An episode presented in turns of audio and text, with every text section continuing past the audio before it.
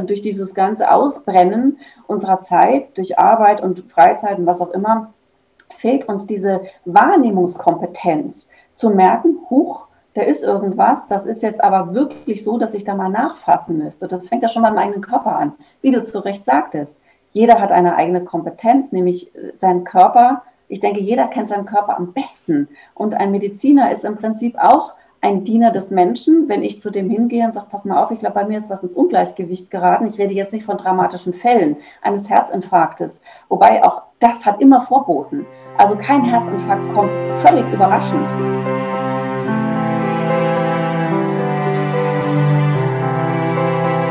Hallo liebe Zuschauer, bevor dieses Video jetzt weitergeht, möchte ich euch bitten, dass ihr uns bei YouTube auf unserem Zweitkanal Kai Stut äh, abonniert, aber noch viel wichtiger bei Telegram. Denn Telegram ist das Verbindungsglied, falls wir jetzt gelöscht werden bei YouTube. Äh, wir haben ja jetzt den ersten Strike bekommen und auch viele Videos wurden gelöscht.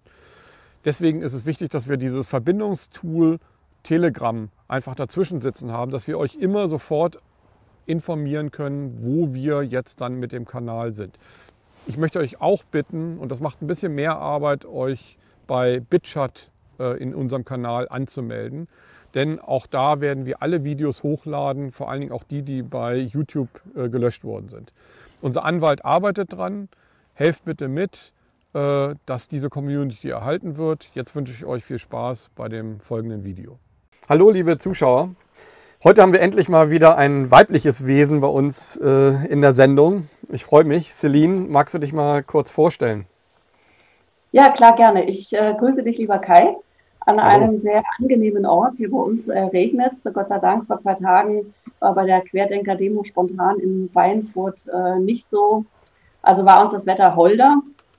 Anlässlich der, des Besuchs der Kultusministerin äh, aus Baden-Württemberg gab es da eine Veranstaltung und ähm, ich hatte mich jetzt ein paar Monate aus der aktiven Front des Rednerdaseins zurückgezogen und mich auf die schreibende zurückgezogen äh, und für Rubicon geschrieben. Aber da habe ich dann bestanden, weil es mir jetzt in den letzten Wochen und Monaten sehr stark aufgefallen ist, wie viele sich ähm, im Engagement um ein freies, eigen selbstbestimmtes Leben ausbrennen.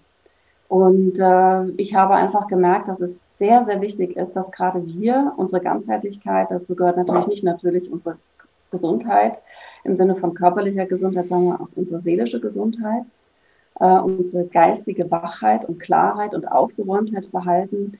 Und dem galt äh, meine Rede, die ich dort gehalten habe, auch mit dem Hintergrund, was passiert mit unserer Kultur, was passiert auch mit der Kinderkultur, sprich mit den ganzen Kinderchören. Ich muss äh, jetzt dazu sagen, da hat mich meine Mutter draufgebracht. Die hat nicht kein Fernsehen, so wie ich, und hört sehr viel Radio. Und äh, sie rief mich weinend an und sagt, weißt du was, unsere Kultur geht so den Bach runter. Ähm, und die kriegen kaum noch Nachwuchs und so weiter. Und das ähm, habe ich so eine Zeit lang geparkt und gedacht, ja, was mache ich jetzt mit dem Thema? Äh, und dann schwappte das wieder so hoch. Ähm, ich habe selber eine musikalische Ausbildung genossen äh, ich weiß, was es bedeutet. Ich hatte äh, verschiedenste Erfahrungen, was Musik mit einem machen kann. Im positiven Sinne, wenn man sich so ganz frei lässt dort hinein, also sich dort hineinbegibt in diese Schwingung, in diesen Flow. Grundsätzlich würde ich das der Kreativität als einer Schöpferkraft insgesamt unterstellen. Äh, sie bringt uns in diesen Flow, sie bringt uns in diese Freiheit von oder in die Befreiung sogar von diesem, von dieser Leistungsorientierung, von diesem Zwang, etwas mit Absicht schaffen zu müssen, äh, was beweisbar oder vergleichbar ist, was, eine, was einer Zensur standhält, sondern es ist dieses Schöpferdasein, diese Freude am Schaffen. Und äh, in dieser Energie, wenn man sich da bewegt, dann, zehrt, dann ist man im Prinzip in, seinem, in seiner Seelennahrung drin. Und ich glaube, dass das jetzt gerade in diesen Zeiten ein ganz besonders wichtiger Punkt ist, um den es geht. Äh, nicht nur jetzt um zum Erhalt der Gesundheit, sondern auch was die Botschaft dieser Zeit ist und was die Botschaft dieser langanhaltenden ähm, Anstrengungen ist und Herausforderungen, die wir hier zu meistern haben, ist wirklich auf diese Aspekte zu achten. Ja. Lass uns doch mal ganz kurz über die Angst reden. Also ich stelle mir jetzt gerade vor, ähm, dass Menschen, die jetzt wirklich vor Corona wirklich Angst haben, und das gibt, sind scheinbar sehr, sehr viele, also es sind oder zumindest nicht wenige, äh, man kann das natürlich nur schätzen. Wenn man in die Fußgängerpassagen guckt, dann sieht man sehr viele Leute, die äh, zur Seite springen, die, ähm, die nicht nur eine Maske aufhaben, die auch eine Brille aufhaben und äh, doch wirklich sehr ängstliche Leute, sehr verunsicherte äh, Leute. Und ich als Künstler muss sagen, und das gilt hier auch für mein Team und auch für viele, die ich so im künstlerischen Bereich getroffen habe, die haben gar keine Angst. Und ähm, mhm. da stellt sich so ein bisschen dieser Verdacht, ist Kunst einfach auch ähm, eine Vernabelung mit dem intuitiven Dasein, also dass man einfach ein Vertrauen hat, ein Urvertrauen. Also ist Kunst vielleicht viel, viel mehr als das, was wir denken, nur ein Bild oder ein Sound oder, oder ähnliches. Äh, ist es vielleicht einfach etwas, was wir völlig unterschätzen, gerade in so einer Krise wie jetzt bei Corona? Ja, unbedingt. Unterstreiche ich sofort. Also äh, ich habe mir vorhin, als ich noch einen Spaziergang im Regen durch den Wald gemacht habe und da ganz besonders, ich bin ohne Regenschirm gegangen, weil ich gedacht habe, ich will das Geräusch des Regens hören in den Blättern. Ich will den Regen auf meiner Haut spüren ich will mich wieder dem näher bringen. Und ich glaube, dass dieses, dieses sich dem, der Schöpferkraft aussetzen viel näher an dem ist, was Kreativität ist, als zu sagen, ich habe vielleicht sogar eine genetische Veranlagung zum Malen. Ähm, das gibt es für mich so und so schon gar nicht mehr, weil ich glaube, wir haben diese Gaben alle in die Wiege gelegt bekommen. Ähm, der eine tut sich vielleicht schwerer, hat einen schnelleren Zugang dazu, der andere einen etwas beschwerlicheren. Das kommt auch sehr auf diese Prägungen an natürlich. Wie ist er groß geworden? Welche Zugänge gab es da? Hat man Weihnachtslieder gesungen oder ist notorisch einfach der Fernseher gelaufen und hat irgendwelche Sachen abgespielt? Ähm, ist man in Berührung auch mit der Natur gekommen? Denn die Natur selber ist das Kreativste, was wir überhaupt haben. Unser ganzer Körper ist hochkreativ. Ähm, der, wir können ihn mit unserem, sag mal, mit unserem Verstand gar nicht begreifen. Und Menschen, die sich dem widmen, wie Künstler. Und ich, ich, denke mal, dass es da auch ganz unterschiedliche Künstler gibt. Es gibt die Auftragskünstler, die versuchen natürlich ihr Dasein damit auch zu sichern, indem sie die Wünsche anderer erfüllen, also sich zum Werkzeug anderer machen, sagen, ich brauche ein schönes Bild oder schreib mir einen schönen Song oder was auch immer. Oder wie du, ähm, wir brauchen bestimmte Fotos für einen Katalog oder für eine Ausstellung oder so. Und ich glaube, dass, ähm, dass das natürlich immer auch das Zweischneidige in einem Künstlerherz ist schaffe ich mir die Existenz dadurch, dass ich den, die Wünsche anderer bediene und bin ihr Werkzeug?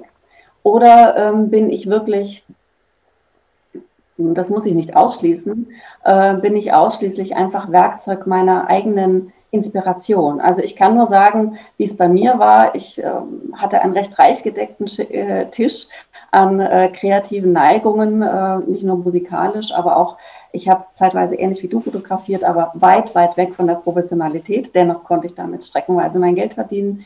Ich habe gemalt, auch damit konnte ich ein bisschen mein Geld verdienen und habe mich dann aber später eingeschwungen und gesagt, nein, das Schreiben ist das. Ähm, aber das Schreiben ist sehr stark verknüpft mit einer Bilderwelt.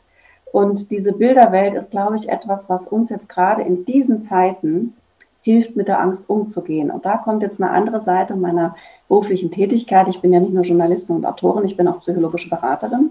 Und ich arbeite sehr viel äh, mit Menschen per Telefon auch. Äh, und ich habe eine ganz spezielle Art. Gerade gestern Abend hatte ich wieder eine Dame, die sagt, das ist unglaublich, du gibst mir Bilder. Und mit diesen Bildern komme ich auf einmal, fühle ich mich verstanden. Ich kann mich selber verstehen in diesen Bildern. Und kann, ich kann es ja nicht sagen, wo die Bilder herkommen. Mhm. Also ich kann noch nicht mal sagen, bin ich da der Künstler oder was bin ich denn da? Ich glaube, ich bin da vielleicht würde man sagen, ich bin von der Muse geküsst. Ich lasse mich einfach frei, dass der Kopf Erklärungen findet oder nach einem Schema F vorgeht. Ich lasse mich frei für Impulse, die aus einem großartigen Feld der Schöpfung kommen. Das, manche nennen es Quantenfeld, manche nennen es göttliches Sein. Äh, es gibt viele Begriffe dafür. Für mich ist das einfach die Lebensessenz. Ähm, es gibt einen wunderbaren Film, wenn ich den kurz erwähnen darf, das heißt das kreative Universum. Und ähm, dass das diskutiert, sowohl mit Wissenschaftlern als auch mit anderen Anhängern verschiedener Religionen, was ist denn nur die Schöpfung? Und können wir das alles beweisen und belegen oder ist das alles rational, evolutionär zu erklären? Und nein, wir müssen sagen, das Leben selbst ist hochschöpferisch und zwar zu seiner Freude.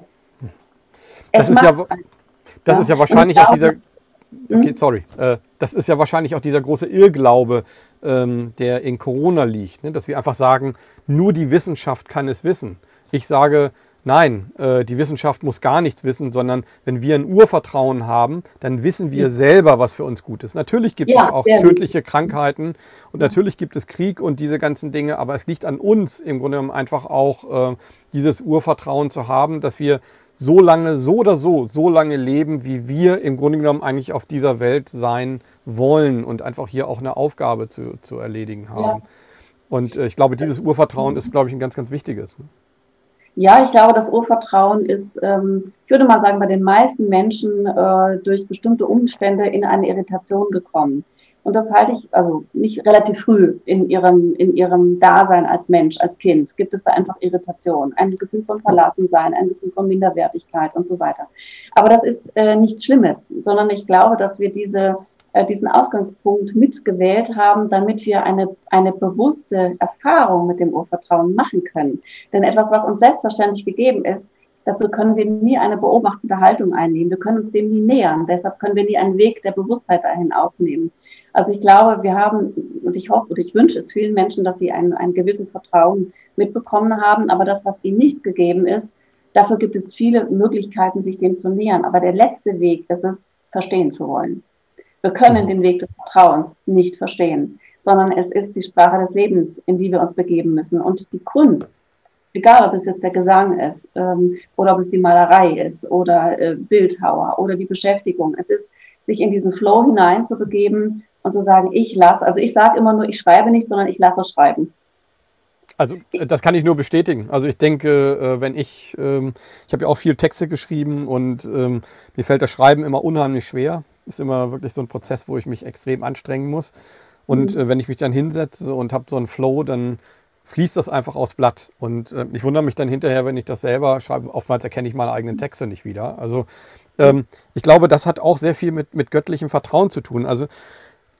Ich glaube, so, so oder so, wie du es vorhin eigentlich beschrieben hast, es gibt auf der einen Seite die rationale Kunst, also die praktisch ein Werkzeug ist, um Dinge umzusetzen, um seinen Unterhalt zu verdienen. Und es gibt das Intuitive. Und mein. Verdacht ist auch, dass ähm, gerade wenn Künstler so erfolgreich geworden sind, dann werden sie oftmals Alkoholiker, weil sie das einfach nicht aushalten können. Dieses, weil sie einfach vergessen haben, dass das nicht sozusagen hervorrufbar ist, indem man sich sozusagen ins Rationale, äh, äh also in das, in das Geldliche, in das Materielle begibt, sondern ja, es ist ein Flow, der einfach kommt aus der Intuition heraus.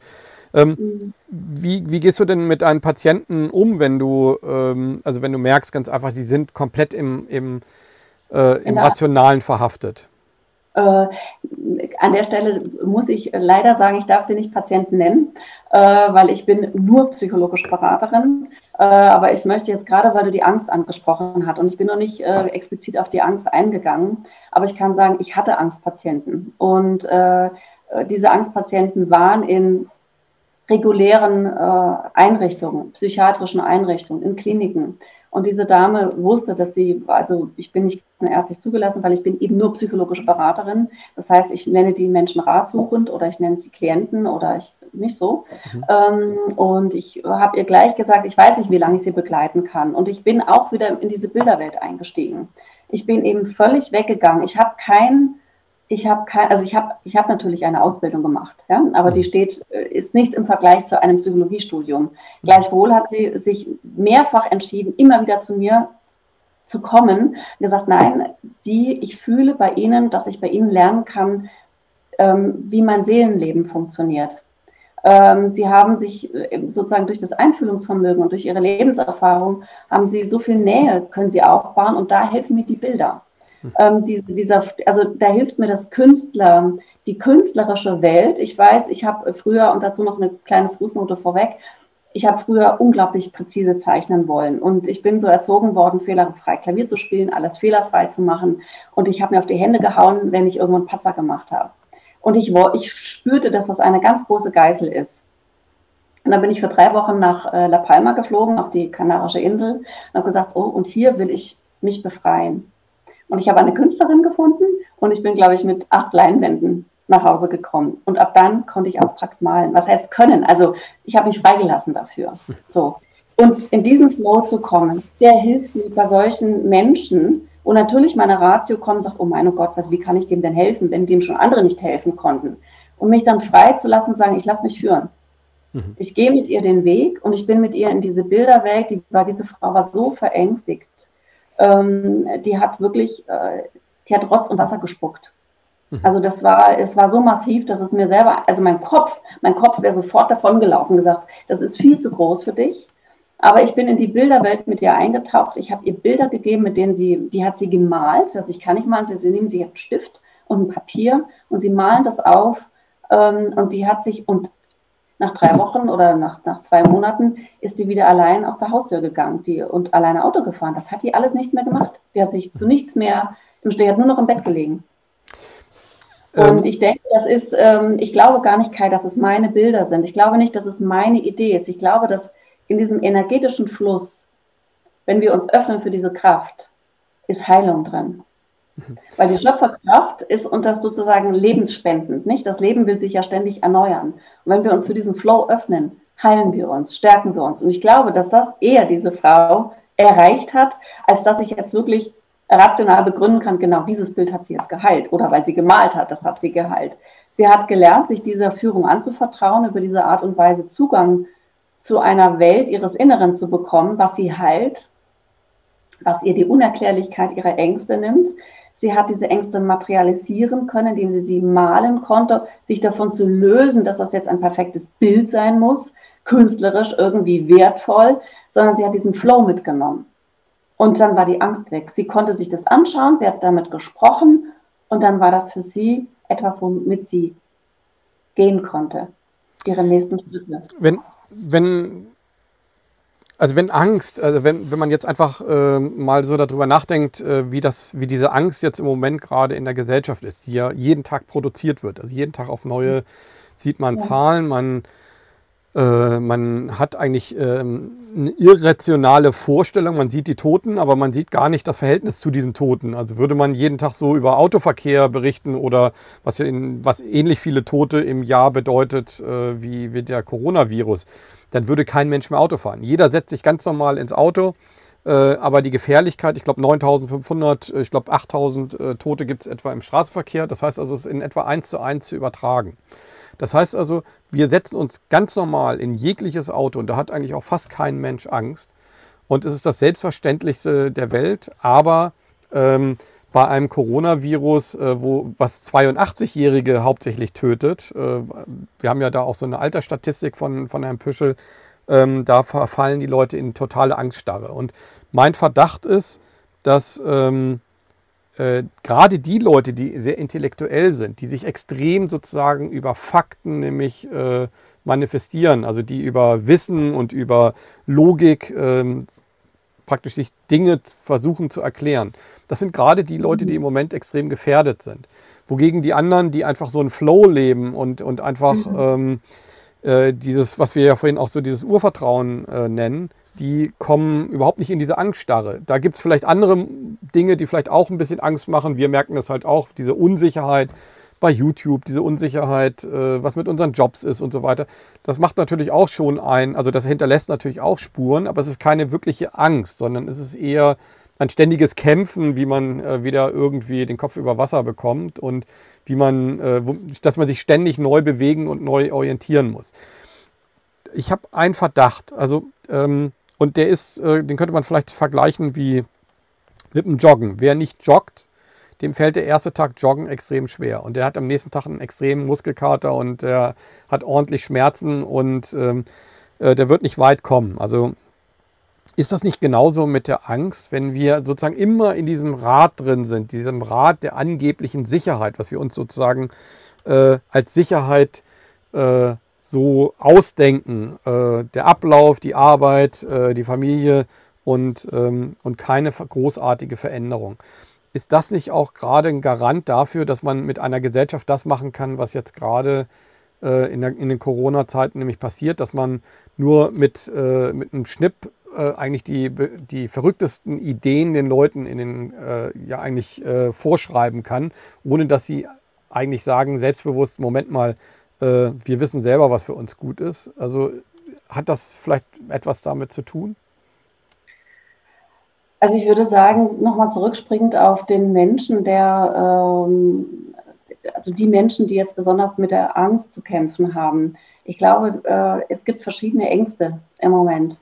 Ähm, ich kann das jetzt nicht prozentual auswerten, aber ich glaube, es gibt in jedem Fall Menschen, die tatsächlich Angst vor Krankheiten haben. Ähm, es gibt aber auch bestimmt Menschen, die Angst haben und ich, ich glaube, dass das sogar sehr massiv ist, weil ich, ich konnte das selber an mir spüren. Ähm, sich vorzustellen, dass, dieses, dass sie von diesem System belogen werden. Mhm. Das ist so massiv, das raubt ihnen ja die ganze Identität. Mhm.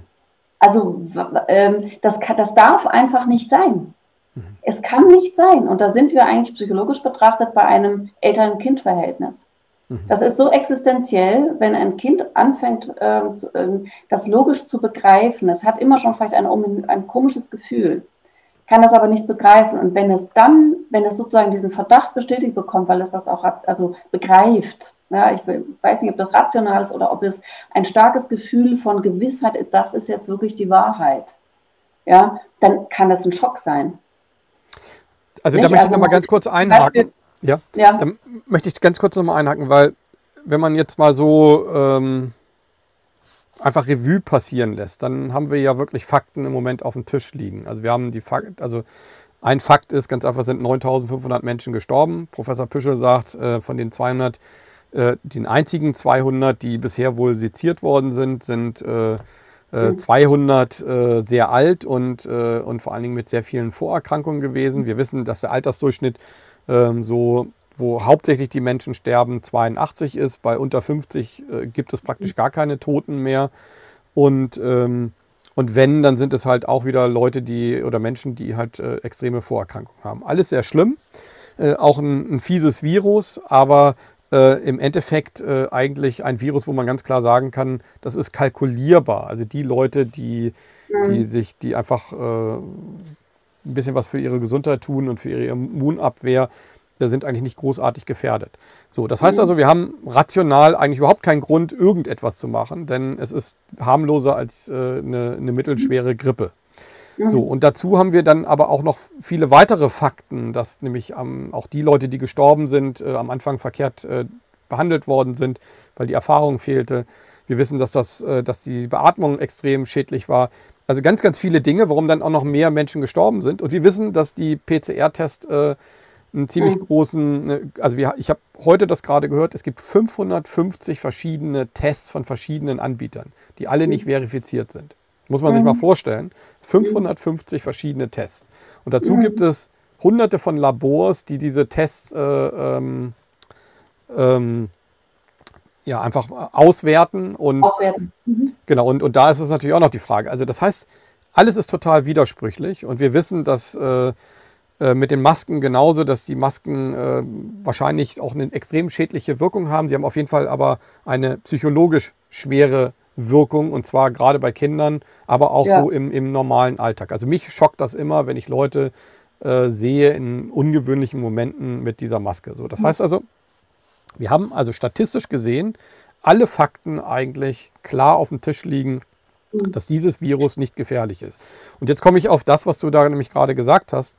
Äh, und trotzdem ist es so, dass ähm, die Leute äh, das Gefühl haben, sie werden aus, einer, aus einem Momentum gerissen. Und zwar nämlich ein Momentum, was nicht sein kann. Wir sind alle in der, in der also in, in, ja, in der Demokratie groß geworden. Wir sind als Demokraten erzogen worden. Es, uns wurde gesagt, wir sollen den Mund aufmachen, wir sollen aufpassen. Das wurde immer wieder gesagt, wir dürfen sowas nie wieder zulassen. Und dann kommt so eine Situation, und die Leute sind so fassungslos, dass sie eigentlich aus dieser Situation äh, so geschockt sind, dass sie einfach merken, ähm, das, was ihre Gewohnheit ist, ihre Komfortzone, dieser Sessel wird einfach weggezogen und sie hängen in der Luft kurz vor diesem Aufprall. Und ähm, das habe ich so, und, und dabei entsteht, glaube ich, psychologisch auch etwas, und das finde ich so wahnsinnig, die Leute bauen sich ihre eigenen Wahrheiten zurecht. Sie sehen nicht mehr wirklich die Realität. Und das ist das, was mich eigentlich am meisten äh, fasziniert an dieser ganzen Situation. Wie ja, kommt dir das äh, vor? Äh, ich sehe es ähnlich. Also bei mir, ich habe ab der ersten Minute, ich war noch mit einem Buchhändler anlässlich meines Buchs dabei zu überlegen, was wir so als nächstes anstellen. Und dann sagt er, ähm, oh, da kommt jetzt auch was, was auf uns zu, äh, das wird unsere ganze Welt verändern. Und habe ich, da habe ich wirklich noch den Fernseher geguckt, gesagt, was, was, von was erzählt er? Ähm, und ich hörte mich drei Wochen später gegenüber einer anderen Person sagen, das ist doch von Anfang an ein abgekartetes Spiel. Ähm, die Politik will sich in die Szene bringen, die wollen ihre Macht stärken. Das waren meine allerersten Worte. Ich habe an diesen Virus nie geglaubt. Ich habe vor zwei Jahren oder drei Jahren ist tatsächlich in meinem näheren Umfeld waren die vier Wochen im Krankenhaus und da habe ich dann echt das Gefühl gehabt, oh, dieses Jahr ist es aber echt eine heftige Grippe. Ähm, ich hatte, äh, aber das, das ist so mal neben mir. Ich hatte nur das Gefühl, dass diese, äh, dieser Blick in die Tiefe, der ist bei mir auch erst später gekommen, als ich gemerkt habe, okay, jetzt kommt der Lockdown. Ich war davon sehr betroffen und ich, ich, ich merkte, auf mich rutscht etwas zu, nämlich du musst dich positionieren. Und ähm, weil du eben von Wissen sprachst, ja, also wir wissen das alles. Ähm, äh, ja, die Leute, die das hinterfragen, die den Vorhang aufmachen und sagen, so jetzt gucken wir mal, was gibt's noch alles, ähm, wie, wie auch der, der nette Kollege, den du da interviewt hast, der Rapper auch sagte, jeder hat sein Lieblingsthema. Und wenn man einfach mal nachfängt anzubohren, ähm, dann findest du die Wahrheiten. Aber viele geben sich einfach auch in ihrer ganzen Last der Freizeitbeschäftigung des kurz vom Burnout stehenden ähm, Lebensalltags, was ja die meisten zu bewältigen haben, die bohren nirgendwo nach. Die wollen schnelle Informationshäppchen haben, die beliefern sich über das, was schnell verfügbar ist. Dahinter fragt niemand. Und das ist wirklich ein fast kleinkindliches Verhalten, zu sagen, die Eltern werden schon richten, die machen das schon richtig. Man, und sozusagen durch diese ganze technologische Entwicklung haben wir auch unsere Feinnervigkeiten. Jetzt sind wir wieder bei dem anderen Thema. Diese Empfindlichkeit oder diese Empfänglichkeit für feine Schwingungen, ja, mhm. die haben wir einfach auch abgestellt. Ich habe so viele Verloren. Menschen, ja. Die, ja. also die ist einfach zurückgegangen. Nicht? Ich stelle mir immer das vor wie bei den Ohren mit den Ohrhärchen. Wenn da einmal der laute Wind drüber fegt, brechen die ab und die wachsen auch nicht mehr nach. Das Ohr ist einfach, dann ist das da zerstört. Und diese Antennen haben wir hier auch. Und wir können abstumpfen. Ja? Und, und, und, und, durch dieses ganze Ausbrennen unserer Zeit, durch Arbeit und Freizeit und was auch immer, fehlt uns diese Wahrnehmungskompetenz zu merken, huch, da ist irgendwas, das ist jetzt aber wirklich so, dass ich da mal nachfassen müsste. Das fängt ja schon beim eigenen Körper an, wie du zu Recht sagtest. Jeder hat eine eigene Kompetenz, nämlich seinen Körper ich denke, jeder kennt seinen Körper am besten. Und ein Mediziner ist im Prinzip auch ein Diener des Menschen. Wenn ich zu dem hingehe und sage, pass mal auf, ich glaube, bei mir ist was ins Ungleichgewicht geraten. Ich rede jetzt nicht von dramatischen Fällen eines Herzinfarktes. Wobei auch das hat immer Vorboten. Also kein Herzinfarkt kommt völlig überraschend, sondern es gibt immer Vorboten, wo man vielleicht Schweißausbrüche hat, man nicht man, man schläft schlecht. Ähm, wenn man sich nur fein genug beobachtet, dann fällt sowas nicht vom Himmel ähm, auch ein Unfall, ähm, der kann mir auch angezeigt werden durch Merkmale der Unachtsamkeit. Da fällt mir vielleicht am Morgen schon die Tasse runter oder ich merke, ich bin nervös, ich bin aufgebracht, ähm, ich wäre schnell fahrig und so weiter. Dann weiß ich, ich bin potenziell gefährdet, dass mir irgendetwas auch noch anderes passieren kann, was eine größere Dimension hat um mich erstmal zur Ruhe bringen muss, damit ich bestimmte Dinge vielleicht äh, betrachte. Ne? Mhm. Oder mich wieder in diese ganzheitliche Betrachtung meines Seins zurückführe. Und ähm, ich glaube eben, diese Positionierung, die da auf mich zugerutscht ist, die hat eins gefordert, nämlich bekenne dich zu dem, was für dich wahr ist. Mhm. Eire nicht rum, ist es der Mainstream?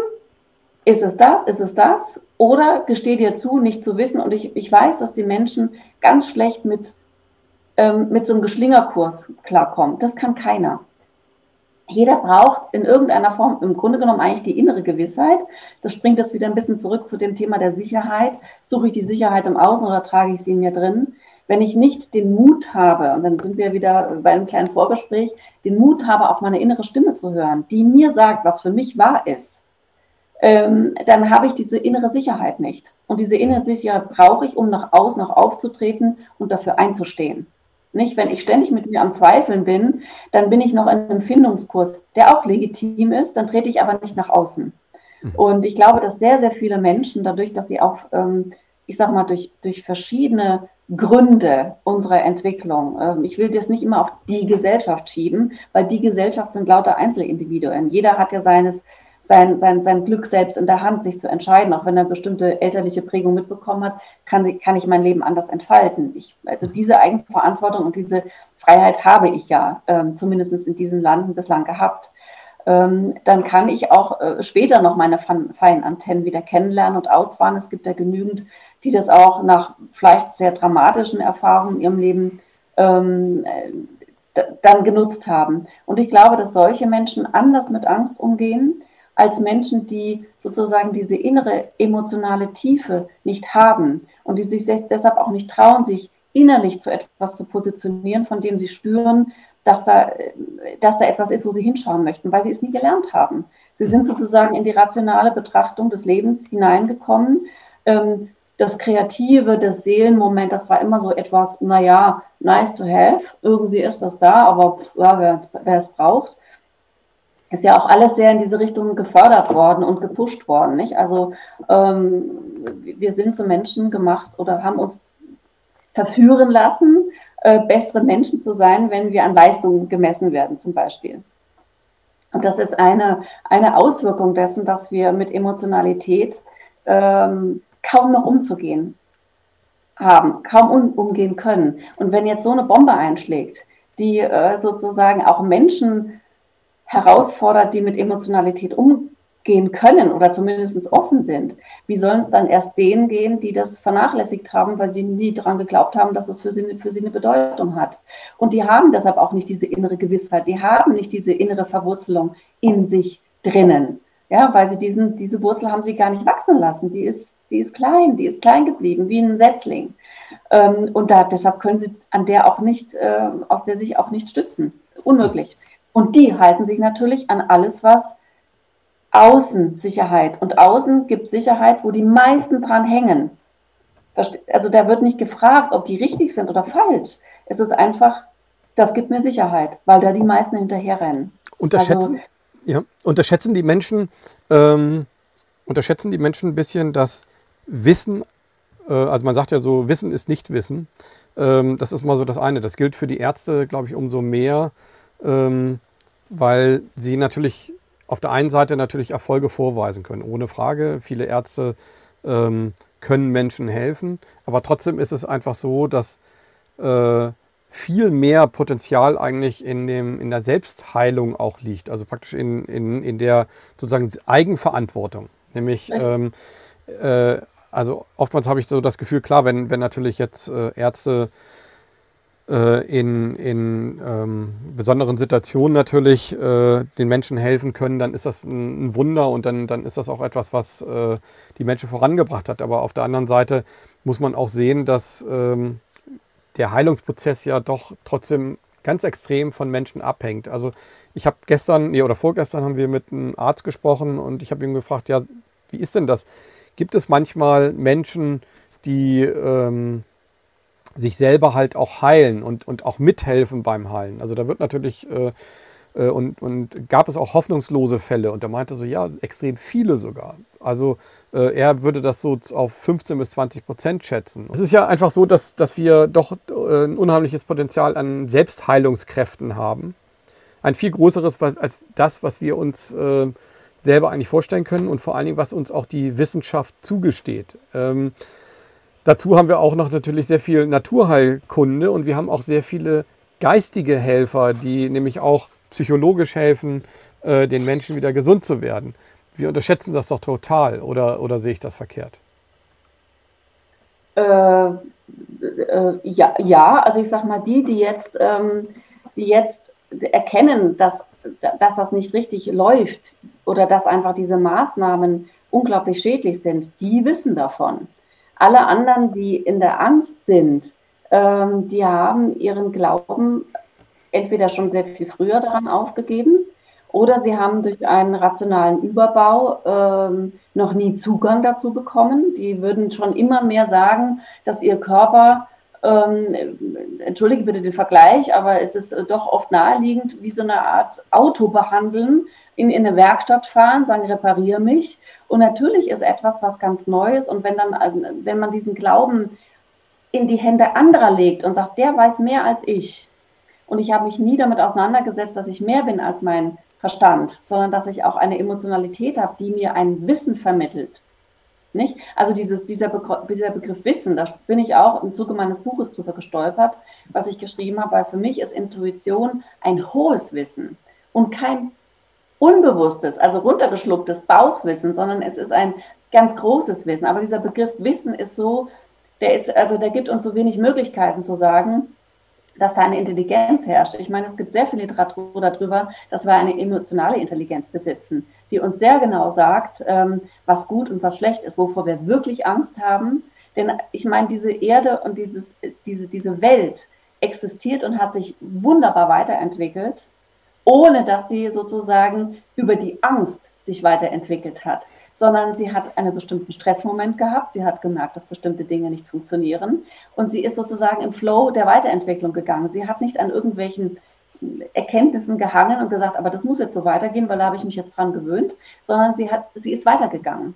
Und mit unserer Rationalität baut in diesen Fluss ständig Staudämme ein und sagt, nein, ich will das behalten, ich muss das erst begreifen, weil, wie du schon sagtest, dieses Vertrauen in eine emotionale Intelligenz, die mir sagt, jetzt ist es Zeit, diese, diese rationale Erkenntnis einem, einer größeren Erkenntnis zu öffnen. Denn da gibt es noch mehr, was ich erfahren kann, wie zum Beispiel, mein Körper kann sich selber heilen oder ähm, Menschen, die vielleicht äh, die Erfahrung gemacht haben, zu, von einem Spezialist zum nächsten, zum nächsten, zum nächsten und äh, viel Geld und noch mehr Medikamente und noch kränker geworden zu sein, ähm, die öffnen sich dann dafür, weil sie einfach an das Ende ihrer rational ausgeloteten Möglichkeiten gekommen sind. Aber ähm, das hat auch das Gespräch, das Interview ähm, wiedergegeben, was du schon geführt hast äh, mit der anderen Person, nämlich, dass oft die Not interessanterweise sehr viel kreativere Prozesse hervorruft. Und kreativ heißt für mich in dem Moment offen, offen für neue Möglichkeiten. Und oft ist es eine ganz starke Not, ich komme so nicht weiter, jetzt probiere ich was Neues. Äh, und Menschen, die äh, in der Kreativität sind, die haben auch, also ich habe auch in in einer ganz großen seelischen Pein habe ich mich fürs Schreiben geöffnet. Da hat es einfach Beff gemacht. Da ist irgendwas durchgeschossen, hat gesagt, also es ist jetzt völlig egal, was daraus äh, wird. Und so ist dann mein erster Roman entstanden. Ja? Ähm, und, und ich glaube, dass, und das ist immer wieder der Moment, egal ob ich das in meinen Coachings erfahre und so weiter, eine bestimmte Not ist da, damit eine Angst überwunden wird, etwas anders zu machen als bisher. Deshalb würde ich gar nicht sagen, ich, ich kann gar nicht greifen, ob die Menschen wirklich noch Angst vor diesem Virus haben oder ob sie Angst haben, jetzt in diesem Ausmaß zu begreifen, dass diese Wahrheit, an die sie bislang geglaubt haben, äh, wo ihre Sicherheiten lagen, nämlich das, was sie abends im Fernsehen gelesen haben, äh, gehört haben, was sie in den Zeitschriften gelesen haben, dass diese Sicherheit auf einmal zerbröselt wie ein buddhistisches Samtbild. Darf ich da mal ganz kurz einhaken? Also ich, ich glaube, das ist ein sehr gutes Bild, was du da gerade aufgezeichnet hast, nämlich ähm, denken wir einfach nur mal vier Jahre zurück an Snowden, der einfach mal das Unglaublichste äh, und Unvorstellbarste eigentlich aufgedeckt hat, was eigentlich aufzudecken ist, nämlich dass wir alle samt der Kanzlerin ausspioniert werden. Also im Grunde kann man ja eigentlich da sagen, und das, das ist ja so, wer einmal lügt, der lügt immer. Ähm, äh, unsere Politik hat nichts, aber auch absolut nichts gemacht, um das zu unterbinden. Es gibt kein deutsches äh, Facebook, es gibt kein deutsches äh, YouTube. Es, gibt, äh, es wurde kein Geld investiert in die eigene digitale Aufstellung, in, in eigene Server, um einfach der Gesellschaft zu sagen, Moment mal, das ist ein mhm. absolutes No-Go. Die haben unsere Politik, die haben unsere Wirtschaft, die haben unsere, unser Wissen geklaut und zwar mhm. eindeutig über die Engländer, über den Kanal rübergeschoben und alles, ob, ob es egal, ob es Handys, äh, ob es äh, Gespräche, ob es äh, Bewegungsprofile und so weiter und so weiter sind. Sie haben sich alles genommen, ohne zu fragen. Da ist ja ein Vertrauensbruch, der schlimmer eigentlich gar nicht mehr geht. Und diesen Leuten vertraut man jetzt plötzlich wieder. Aber ich will noch mal ein bisschen weiter zurückgehen. Davor war Assange und hat äh, aufgezeigt, wie diejenigen, die jetzt ja auch ähm, wie die WHO und, und äh, aber auch die ganzen amerikanischen Konzerne, aber auch äh, wie ähm, äh, Bill Gates und Melinda Gates, äh, also gerade die Leute, die auch das äh, ganze, dieses ganze digitale ähm, Nebelfeld eigentlich verursacht haben, ähm, wie die haben im Grunde genommen ja mit, mit Assange ja auch gezeigt, dass also auch Waffen und, und ähm, mhm äh, auch, auch Digitalität äh, zum Morden, äh, zum kaltblütigen Morden über Drohnen und über, über äh, Angriffe, über Joysticks äh, ähm, getätigt werden, wie einem, bei einem Kriegsspiel. Das heißt also, eigentlich müsste es ja so sein, wenn man dann noch weiter zurückguckt, Guantanamo, wo man Menschen foltert und ähm, bis heute keiner weiß, was da abgeht in diesem Gefängnis, wo keine Gerichtsurteile ge gefällt werden. Da ist ja der, Gerecht, da ist ja der Rechtsstaat komplett eigentlich aus, aus den Hebeln ähm, äh, gekommen. Und jetzt zu sagen, zu 100 Prozent, äh, wir vertrauen denselben Menschen, denselben Politikern, äh, die das verzapft haben und gehen in so einer Krise komplett mit denen, ohne nachzufragen und sehen dabei aber, dass die Politik äh, im Grunde genommen äh, keine Opposition mehr hat, dass die Medien praktisch äh, keine andere Meinung mehr zulassen und keine andere Meinung mehr haben das ist schon ziemlich naiv und das ist vor allen Dingen sehr, sehr kindlich. Ähm, und man wirft ja immer so, oder man sagt ja immer so, dass das Intuitive ist eigentlich das Kindliche. Aber da muss ich ganz ehrlich sagen, äh. sehe ich das, äh. sehe ich das gerade äh, völlig anders. Dass nämlich das Rationale, also dieses, dieses blinde Vertrauen ja eigentlich äh, das totale äh, naive Vertrauen in eine, in eine Nebelkerze eigentlich ist, weil sie haben das Vertrauen verloren. Oder wie siehst du das? Ähm, also beim, bei der Intuition muss ich natürlich immer ein bisschen einhaken, ähm, weil ich habe einen kleinen Sohn, der ist vier. Und ich würde sagen, also er ist genau wie viele andere Kinder oder alle Kinder hoffentlich mit einer guten Portion ähm, äh, Eigensinn, mit viel Intuition, mit Feinden und so weiter ausgestattet.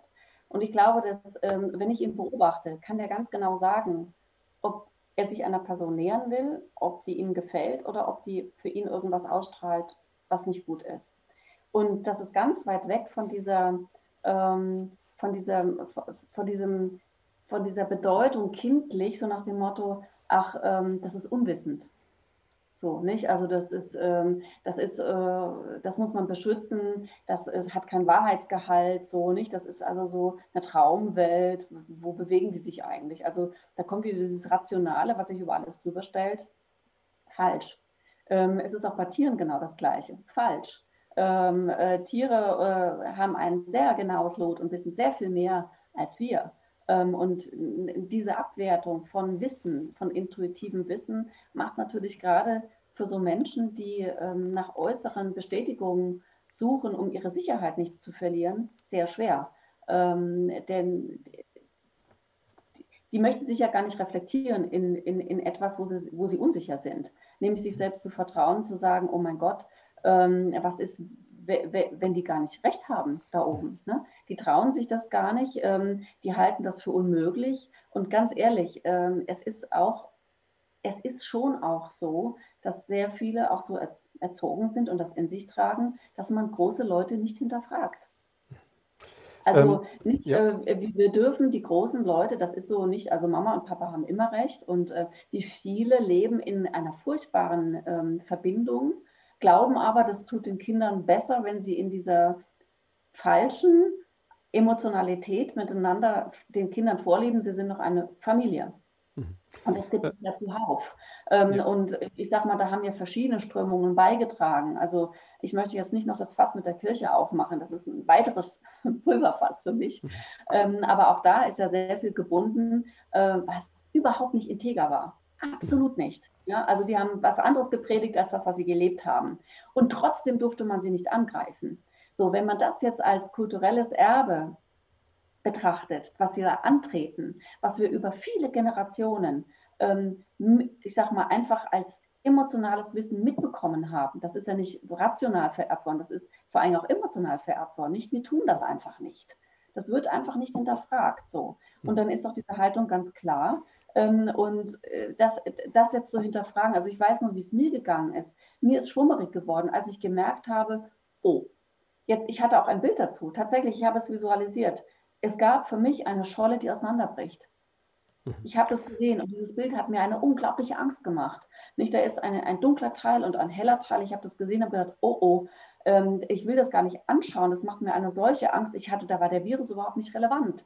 Ich hatte Angst vor diesem vor diesen Eruptionen, die hier stattfinden, dafür, dass mein Leben nicht mehr sicher sein wird, dass es Veränderungen geben wird. Und da sind wir doch eigentlich bei der Urangst. Das Leben ist Bewegung, das Leben ist Veränderung. Das einzig sichere ist, wie wir sagen, die Veränderung. Und deshalb glaube ich gar nicht, dass die meisten Menschen Angst vor dem Virus haben. Sie haben Angst vor den Veränderungen, die im Zusammenhang mit dem Virus, im Zusammenhang mit den Maßnahmen, im Zusammenhang, wie geht es überhaupt weiter? Wie gehen wir künftig mit Krankheiten um, die einen bestimmten äh, Gefährlichkeitsgrad haben? Und dann soll noch das dazukommen, mich mit einer Regierung auseinanderzusetzen, an die ich mich irgendwie klammern möchte, weil ich viel zu große Angst habe, mir ein eigenes Bild zu machen, weil dann, dann, dann bin ich ja auch noch gesellschaftlich haltlos. Dann müsste ich mich ja innerhalb der ganzen Gruppierung, die auch wiederum ähm, sich Anfeindungen ausgesetzt sehen müssen. Da muss ich mich da ja wieder stärken und stützen. Also wie stark muss die Person sein, um das alles auszuhalten? Hm. Nicht in diesen Abgrund hineinzuschauen, in diese Widrigkeiten hineinzuschauen. Und äh, ich sage mal, das haben wir über viele Jahrtausende und ähm, vielleicht kommen wir tatsächlich noch auf dieses ähm, Thema des Narzissmus zu sprechen. Ähm, das ist in uns angelegt und wenn wir da nicht ganz bewusst wirklich gegensteuern und sagen, diese Ängste weisen uns den Weg. Sie sind nichts, was uns erschrecken sollte, sondern sie sind, ähm, ich sag mal, wie so verhüllte Lichter. Also wie wenn du dir vorstellst, da ist eine leuchtende Kugel und da sind einfach schwarze Tücher drüber gelegt. Und jetzt nehmen wir mal überall die Tücher weg. Machen wir einfach. Ähm, wenn wir jetzt einfach mal davon ausgehen, und ich denke mal, äh, das ist ja sehr offensichtlich, also die, die Zahlen, die Fakten und so weiter, das ist schon, ähm, äh, also da muss man auf jeden Fall Fragen stellen. Äh, was anderes bleibt eigentlich gar nicht einem über als, als offener ähm, Mensch, der einfach sagt, okay, dazu habe ich einfach Fragen und das so, wie ihr das hier mir präsentiert, stimmt das einfach nicht. Dazu hast du auch ganz gut beschrieben, äh, oder haben wir einfach festgestellt, in der Vergangenheit gibt es viele Dinge, die die Fragen halt aufgeworfen haben. Und jetzt ist es halt einfach so, jetzt sind wir in einer Situation, wo die Leute in dieser Starre sind. Ähm, lass uns doch mal vielleicht ganz kurz eine Kehrtwende machen und lass uns mal ganz kurz überlegen, ähm, wie kriegen wir denn die Leute aus dieser Starre halt heraus? Also ähm, mhm. was ist der Schlüssel, um einfach zu sagen, okay, ähm, das, was auf euch zukommt, ist die größte Chance, die ihr eigentlich in eurem Leben jemals hattet. Es ist eigentlich genau. ein, die größte gesellschaftliche Chance, weil aus der Welt, aus der wir gekommen sind, die war unfair, sie war nicht dem Tierwohl gegenüber, sie war nicht Naturschutz, sie war einfach Korruption, sie war äh, Betrug, sie war eine, eine, eine Welt der, des Scheins und des Seins, aber nicht ähm, der, der intuitiven äh, Dinge. Was können wir tun, damit ähm, die Welt einfach zu einem besseren Ort wird. Und ähm, fangen wir vielleicht mal ganz kurz mit dem ersten Thema an. Ich glaube, äh, wenn wir eine andere Politik wollen, dann ist es doch, glaube ich, ganz wichtig, dass die Menschen erstmal erwachsen werden, sich mhm. emanzipieren und sich ihre Politik wiederholen. Also mein Vorschlag ist da das Bürgerparlament. Ähm, in Österreich gibt es auch schon sowas ähnliches, wie die Partei heißt Gilt, hat auch riesen Erfolg gehabt jetzt. Ähm, das heißt also, ist das, also das ist der erste Schritt. Ähm, wie können wir uns die Politik zurückholen? Wie holen wir uns die, wie machen wir wieder Politik?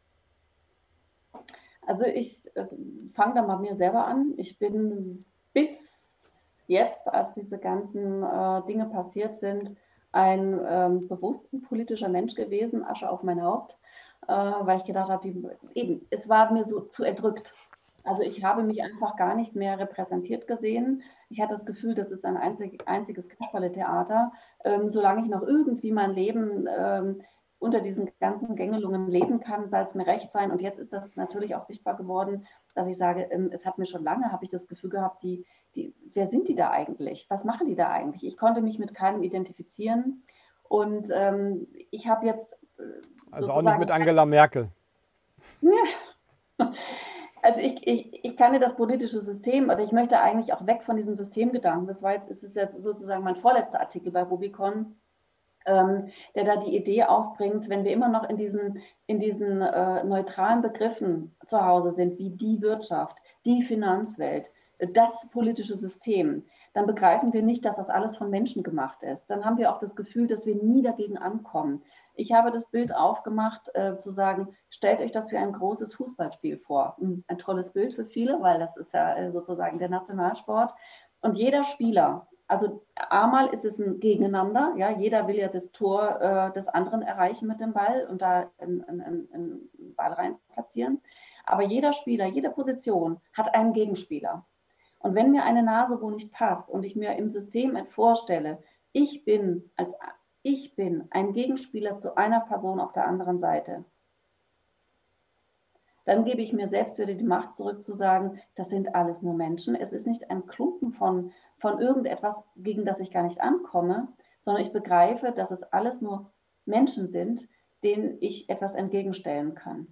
Aber dann ist ja die repräsentative Demokratie äh, tatsächlich äh, auch ähm, eigentlich ein Konstrukt, was nur Ungerechtigkeit und, und äh, nicht wirklich ähm, eine demokratische Form ist, oder?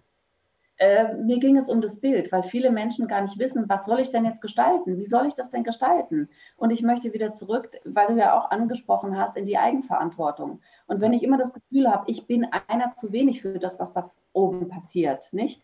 Ähm, dann äh, und ich habe dieses Bild aufgemacht, zu sagen, schau mal, du kannst ganz viel bewirken, wenn du dir nicht diesen Klumpen, die Wirtschaft vorstellst, die Banken, sondern du stellst dir dahinter Menschen vor, die in einer bestimmten Art und Weise agieren und du trittst jetzt mit deiner, sag mal, wie diese Licht- und Schattenwesen, du trittst auf, nicht um ihn zu bekämpfen, sondern du bildest nur seinen Gegenpart. Mhm. Ich das bin heißt also, nicht des ja. Kampfes, sondern ähm, und diese neuen Menschen, ich habe mir ganz zu Anfang, ganz zu Anfang der Krise, habe ich mich gefragt, wie sieht der neue Mensch aus? Wie sieht der Mensch aus, der diese Krise bewältigt? Mhm. Oder mit welchem Potenzial muss der Mensch herantreten, um diese Krise zu bewältigen? Und, oder welche Potenziale wären durch diese Krise freigelegt? Und jetzt komme ich wieder auf meine Ursprungsfrage zurück, nach einem halben Jahr. Und ähm, ich sage Gegenspieler nicht im Sinne von bekriegen, sondern die Menschen, die im Moment ähm, scheinbar die größere Macht haben, sind von einer, von einer ganz speziellen ähm, Energie angetrieben. Ich habe mich ganz bewusst mit dem Narzissmus beschäftigt. Narzissmus ist ähm, etwas, was nicht an der Gemeinschaft interessiert ist, ist etwas, was nicht empathisch ist, sondern es ist ein sich, ein, ein sich immer wieder selbst erhaltendes Prinzip.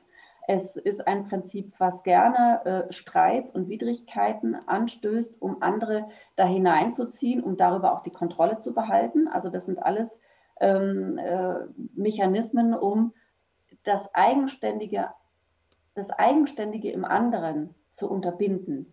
Das Eigenständige ist eine Bedrohung für den Narzissmus, weil der Narzissmus in sich eine, und das kommt das wichtige Wort, äh, nicht, konsistente, nicht konsistente Person ist. Ein Narzisst ist, da entkopple ich mich jetzt von den gängigen psychologischen Meinungen, dieser Narzisst ist in sich eine, ist in einer großen Disbalance.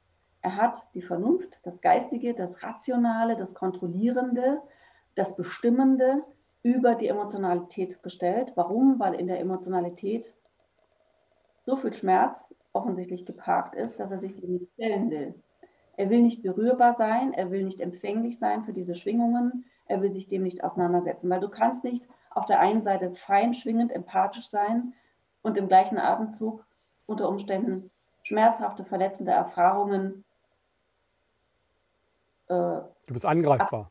Du ja, bist angreifbarer. Genau. Das ist eigentlich ja, so, ähm, das ist definitiv so. Ähm, äh, da kann ich vielleicht ganz kurz, ich habe ja Chester Bennington halt fotografiert von Lincoln Park und habe ihn oftmals begleitet und ähm, es war ein ganz empathischer, sensibler Mensch und ähm, deswegen überleben so eine Menschen das in diesem Business halt auch nicht und äh, das habe ich sehr oft erlebt. Also diejenigen, die am zerbrechlichsten waren, waren einfach auch die Menschen, die am offensten waren, also praktisch Menschen, die sehr angreifbar waren. Und ähm, das, also ich denke da an Michael Jackson oder auch ähm, an äh, Zombie Boy oder ach, also es gibt viele, die, oder Robert Enke, die ich auch alle selber kennengelernt habe und ähm, sie einfach auch erleben konnte. Und es waren genau die Menschen, die natürlich dann auch daran zerbrochen wurden von der Gesellschaft. Ähm, ja, aber lass uns also, mal ganz kurz, also der Narzissmus ist auf jeden Fall, wir wollten aber ähm, jetzt so ein bisschen mehr noch in, in dieses Positive, weil ich möchte ganz ja, gerne den genau. Leuten genau. etwas an die Hand geben. Ja. Ähm, ich, bin den, ich, bin auf den Narzissmus gekommen, weil das ist, das, das, äh, um das zu begreifen, wie sieht das positive Bild aus, müssen wir erstmal verstehen, was sind genau die Aspekte des Negativen? Um was genau. geht es genau? Und es, es ist einfach zu sagen, lass uns empathisch sein. Wenn es so einfach wäre, warum sind wir denn in so eine Abdrift gekommen? Du, das ja, ist, äh, das, also ich habe da mal einen Verdacht, aber, aber ich glaube, äh, dieser Verdacht ist, dass, dass äh, wir, sind, ähm, wir sind so konditioniert worden. Und zwar, und, und das ohne, dass wir, wie soll ich sagen, mit einem Trick, dass wir zwar denken, wir sind frei, aber hm. eigentlich hm. sind wir nie frei gewesen. Wir wurden eigentlich seit unserer Kindheit manipuliert. Und das ist mein Verdacht. Ich glaube ganz einfach, dass ein bisschen Querdenken erlaubt war, aber Querdenken an sich wollte keiner. Und das erleben wir jetzt, glaube ich, auch gerade. Und ich glaube deswegen, vielleicht einfach mal, lass uns doch mal ganz kurz gucken, äh, wie kriegen wir diese Narzissten, also, und das ist ja das, das Tolle, diese Narzissten haben ein Problem. Sie brauchen nämlich uns. Ohne uns sind sie unglücklich. Sie müssen immer irgendwas benutzen können, wenn sie keinen Kontrapart haben, äh, wenn man den Narzissmus Narzissmus sein lässt. Ich gebe da mal ein Beispiel, wenn man das in einer Beziehung einfach sieht. Und da ist ein Narzisst äh, in einer Beziehung, ähm, der braucht vor allen Dingen natürlich das andere, die, das, das, Spiegelbild, ähm, was er nämlich benutzen kann.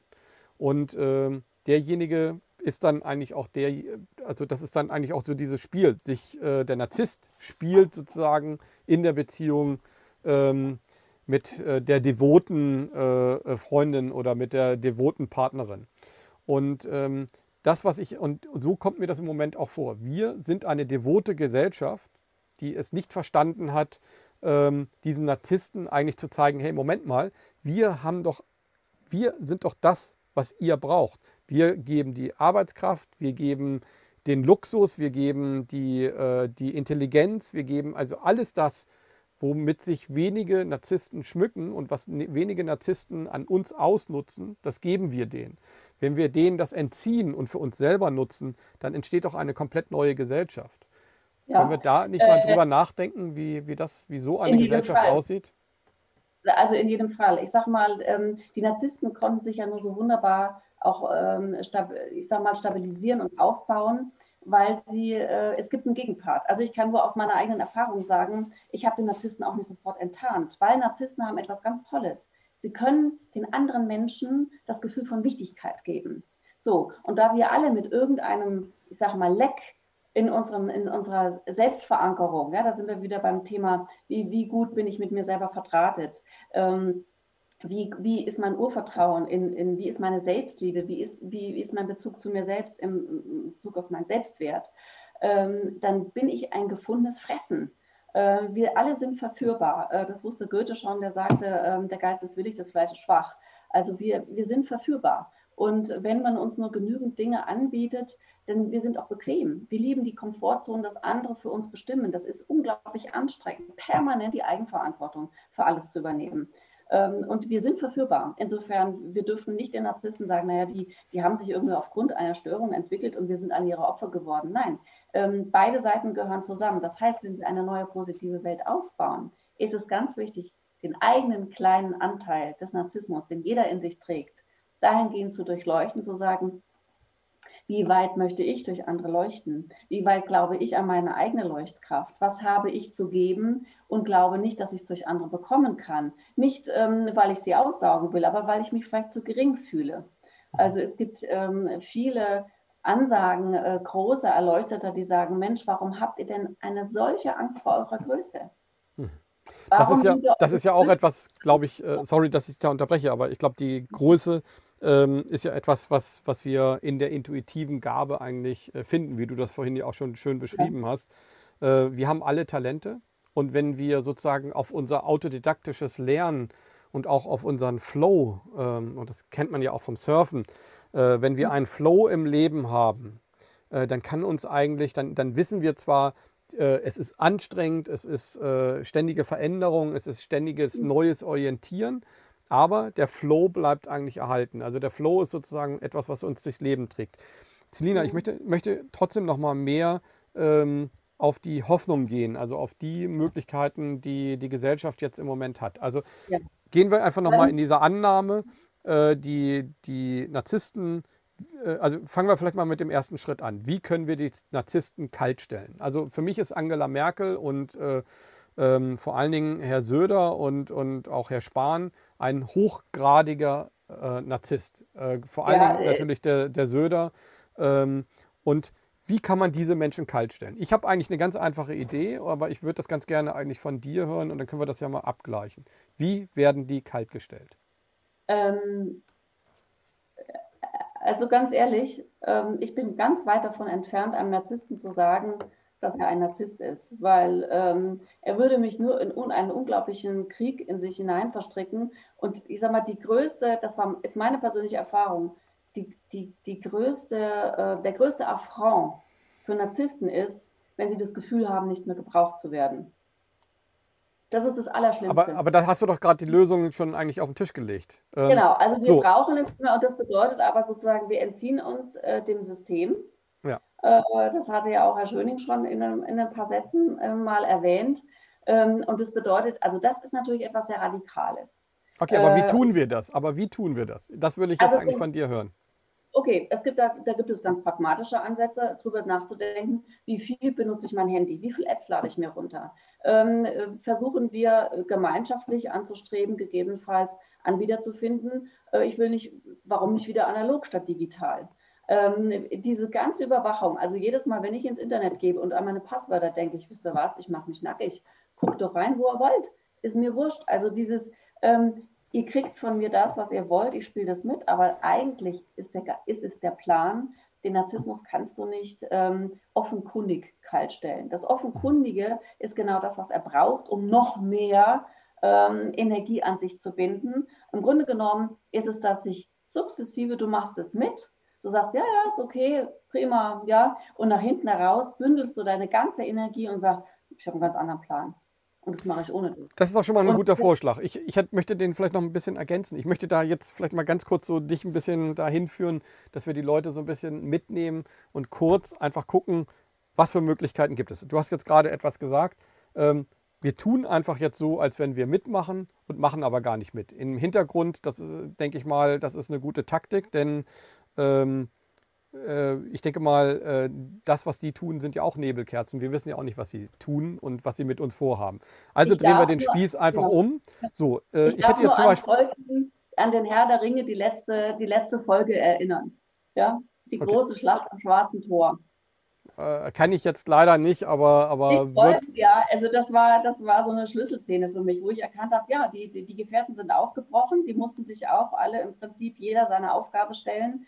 Aber der Coup ist gelandet, ähm, als sie begriffen haben, dass, es nur, dass sie nur siegen können, wenn sie ein Ablenkungsmanöver starten. Genau. Also lass uns mal das Ablenkungsmanöver starten.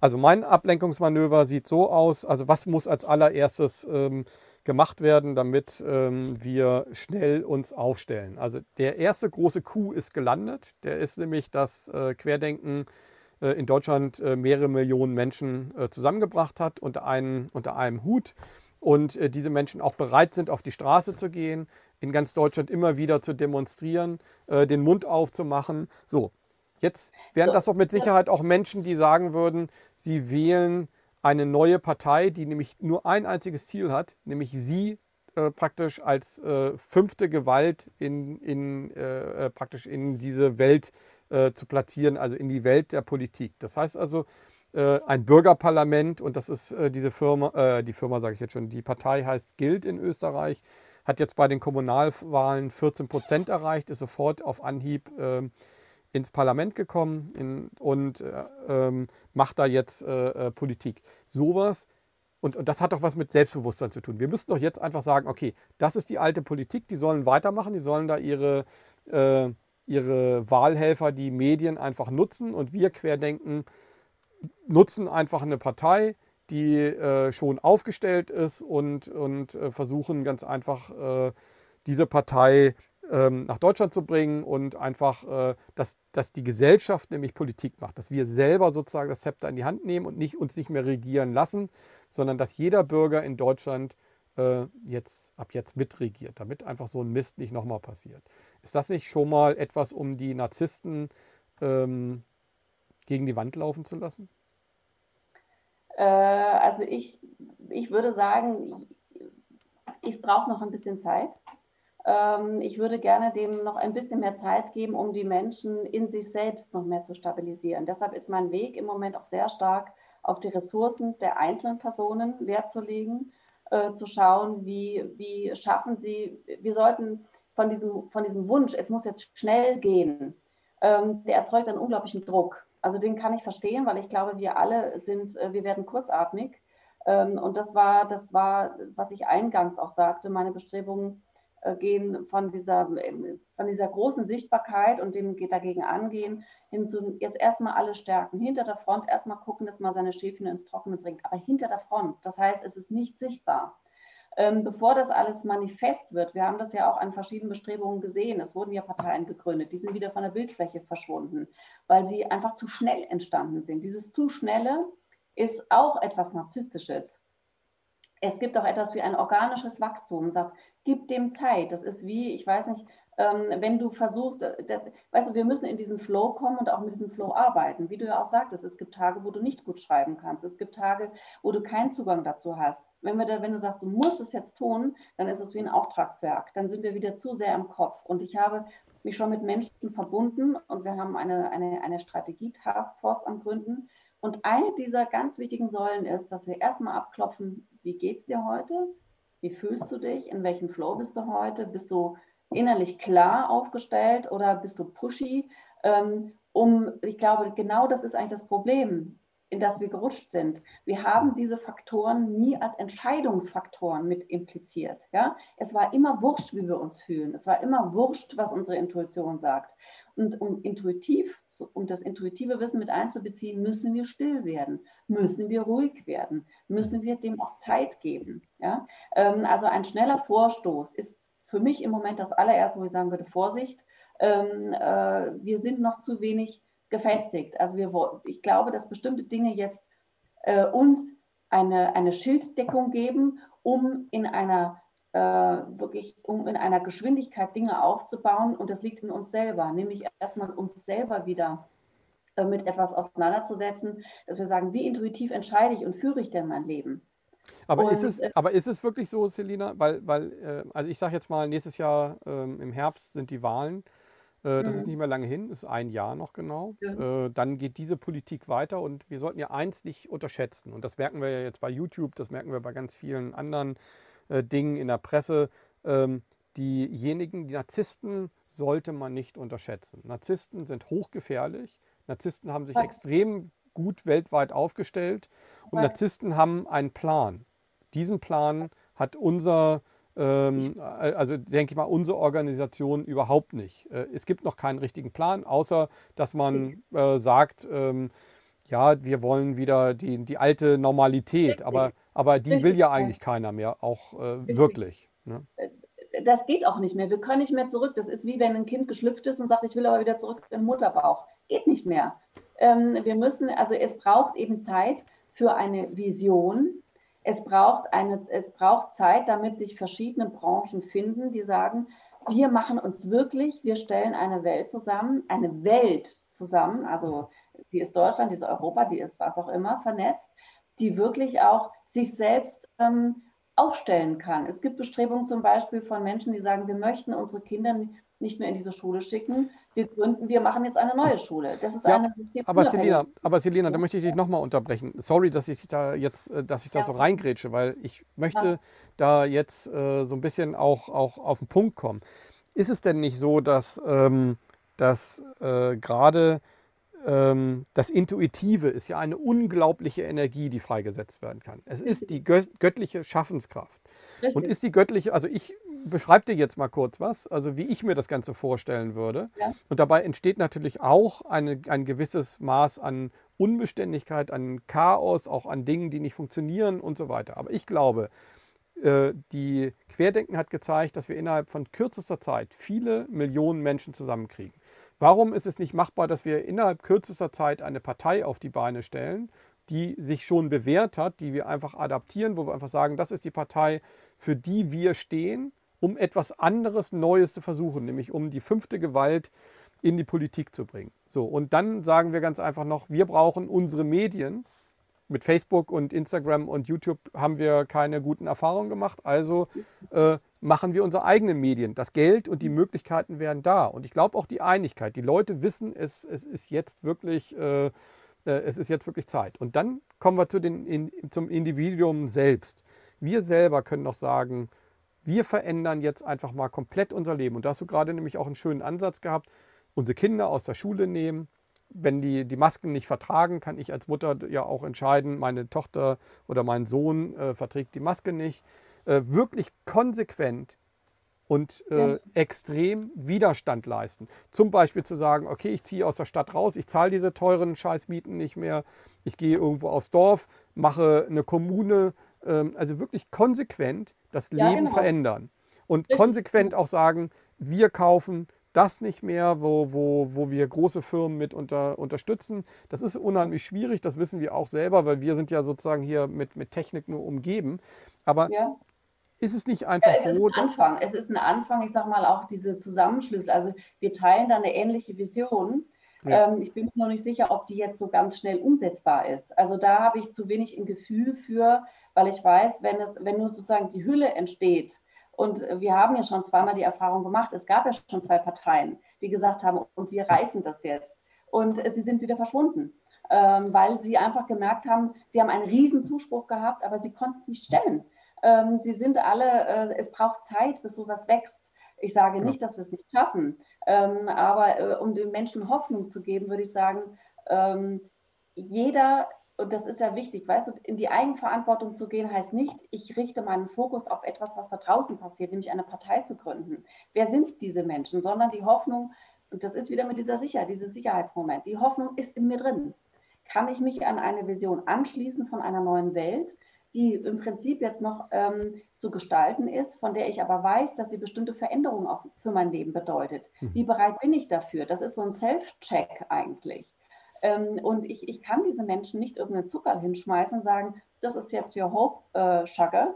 Ähm, und nach hinten komme ich dann mit den ganzen Bedingungen, sondern ich mhm. möchte erst die Transparenz in die Bedingungen walten lassen, sagen, bist du bereit, auf dein Handy zu verzichten? Bist du bereit, ähm, vielleicht analog wieder zu gehen? Bist du bereit, ähm, ähm, weniger Plastik? Bist du bereit, Wasser aus dem Hahn zu trinken? Bist du bereit, all diese Dinge? Also da, da kommt ja ganz viel dann ins, ins Rutschen und ins Rollen. Aber Selina, ist das, also sorry, dass ich dich ja nochmal unterbreche, ist es, ist es nicht wirklich wichtig, dass wir den Leuten jetzt einfach sagen, ähm, also wir haben, wir haben, reden wir einfach mal darüber, was passiert, wenn wir jetzt nicht aufstehen. Wenn wir nicht aufstehen, ähm, dann wird sich unsere Welt in Lichtgeschwindigkeit verändern. Wir denken da nur an KI, wir denken an 5G, wir denken da an äh, digitale Überwachung, äh, wir denken an Beschneidung der Demokratie und so weiter. Ja. Wir haben es ist nicht fünf vor zwölf, sondern eigentlich ist es fünf nach zwölf. Wir haben Snowden verschlafen, wir haben Assange verschlafen, wir haben den 11. September verschlafen, wir haben äh, 2008 die, die große Wirtschaftskrise verschlafen. Wir haben als Gesellschaft eigentlich, wir haben auch den Euro, also viele Dinge einfach, wo wir uns einfach alle Sachen nur gefallen lassen haben. Und irgendwann ist ja einfach auch mal gut und dann gibt es einfach einen großen Rums. Und dieser Rums ist jetzt eigentlich durch Corona passiert. Und jetzt gibt es doch eigentlich nur eine Möglichkeit, das ist, dass wir alle wach werden und unserer, uns, und das ist ja das Fantastische, da sind wir uns ja sehr einig, dieser göttlichen Energie bewusst werden und einfach sagen, ich vertraue einfach darauf, dass es alles, dass alles anders wird, aber vielleicht entdecke ich etwas viel, viel Besseres. Vielleicht entdecke ich plötzlich, dass ich durch diese Veränderung plötzlich äh, ähm, eine unheimliche Dynamik entwickle. Und das gilt ja auch, gilt ja auch für, für Organisationen. Also wenn ich jetzt einfach zum Beispiel Querdenken sehe, das ist ja fantastisch, was da auf die Beine gestellt worden ist. Wenn ich Ärzte für, ähm, für Aufklärung sehe, eine fantastische Geschichte, die da aufge äh, äh, sich entwickelt. Also es entwickeln sich so viele gute Dinge, dass wir ja eigentlich sagen müssen, es entsteht diese, dieses Intuitive und, und die Leute merken plötzlich, dass sie viel mehr können, als sie sich selber immer zugetraut haben. Warum die Leute jetzt bremsen? Warum nicht sagen, versucht einfach mal zu überlegen, wie ihr euer Leben komplett umkrempelt und nutzt das doch einfach mal.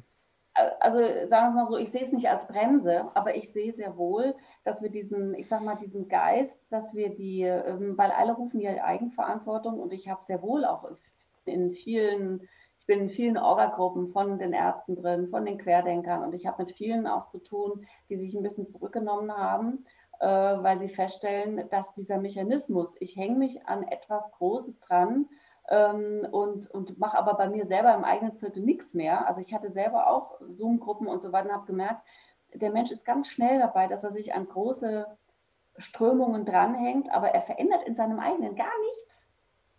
Verstehst du? Ähm, und so können wir das nicht, weil dann sind die Einzelnen wieder unglaublich belastet. Ähm, also das waren ja auch so die ähm, einen Teile der Aufrufe von, von Bodo, der, wo ich auch das Gefühl hatte, der ist, der ist wirklich unglaublich erschöpft jetzt schon, ja, und er sagt, verdammt nochmal, man kriegt nie euren Arsch hoch, ja. Alle applaudieren ihm, der hat tolle Followerzahlen, aber eben der Effekt ist der, wann, wann geht es bei dir los? Wann gründest du dein eigenes? Wann machst du das? Also Ballweg ist jetzt auch schon drauf gekommen, ähm, wenn sich andere mit ihm verknüpfen wollen, er sagt auch noch, mach, das, mach selbst. Und wie viele machen es denn selbst? Also, und das braucht Zeit. Du, das ist genau das. Jeder, wir sind, wir sind eine sehr inhomogene Gesellschaft. Und jeder mhm. steht auf einem anderen, äh, vorhin sprachen wir noch davon, wie viele Leute noch mit Masken rumlaufen. Ja, und jeder braucht seine Zeit, da aus diesem Dunstkreis aufzuwachen und dann aktiv zu werden und so weiter. Und ich glaube, ich will die Leute nicht bremsen. Mhm. Ich will sozusagen mehrere Stränge aufmachen und die Menschen dort abholen, zu sagen, ähm, du kannst dich einer großen Strömung jederzeit anschließen aber mach dich auch unabhängig davon, weil es ist wichtig, dass du auf deine innere Balance achtest. Also ich habe das nicht umsonst für mich äh, jetzt als eine, als eine Aufgabe betrachtet, wie ein Helfeshelfer unterwegs zu sein und mhm. zu schauen, ähm, eher die Systeme, die jetzt sich vielleicht ausbrennen, indem dass sie schnell auch Veränderungen wollen, weil auch auf den Ärzten lastet ein immenser Druck. Ja, ich kriege das ja mit und, und da schwappt mich eine Energie an. Das mache ich nicht rational. Da schwappt mich eine Energie an, auch die sind auch verzweifelt. Die sind nicht mehr, hallo, super, wir, wir rocken das jetzt alles. Die sind zum Teil verzweifelt. Die sind überbelastet die, hm. die platzen vor. vor, aber, vor so, aber ist das nicht. Aber, aber Selina, auch, auch da äh, vielleicht einfach nochmal so unterbrochen. Hast du die Vorstellung nicht, ähm, einen Marathon einfach durchzulaufen? Wirst du ihn niemals ja. durchlaufen können? Nein, nein, äh, also ich meine, also, also, es gibt ja, es gibt ja, also, also die, wir, wir, das kenne ich aus, aus meiner Sportkarriere, äh, wenn du dir, wenn du die Vorstellungskraft hast, gewinnen zu können, dann gewinnst du ja. auch schon alleine, weil du schon auch ganz anders anfängst, dich auf dieses, auf diesen Event halt äh, vorzubereiten.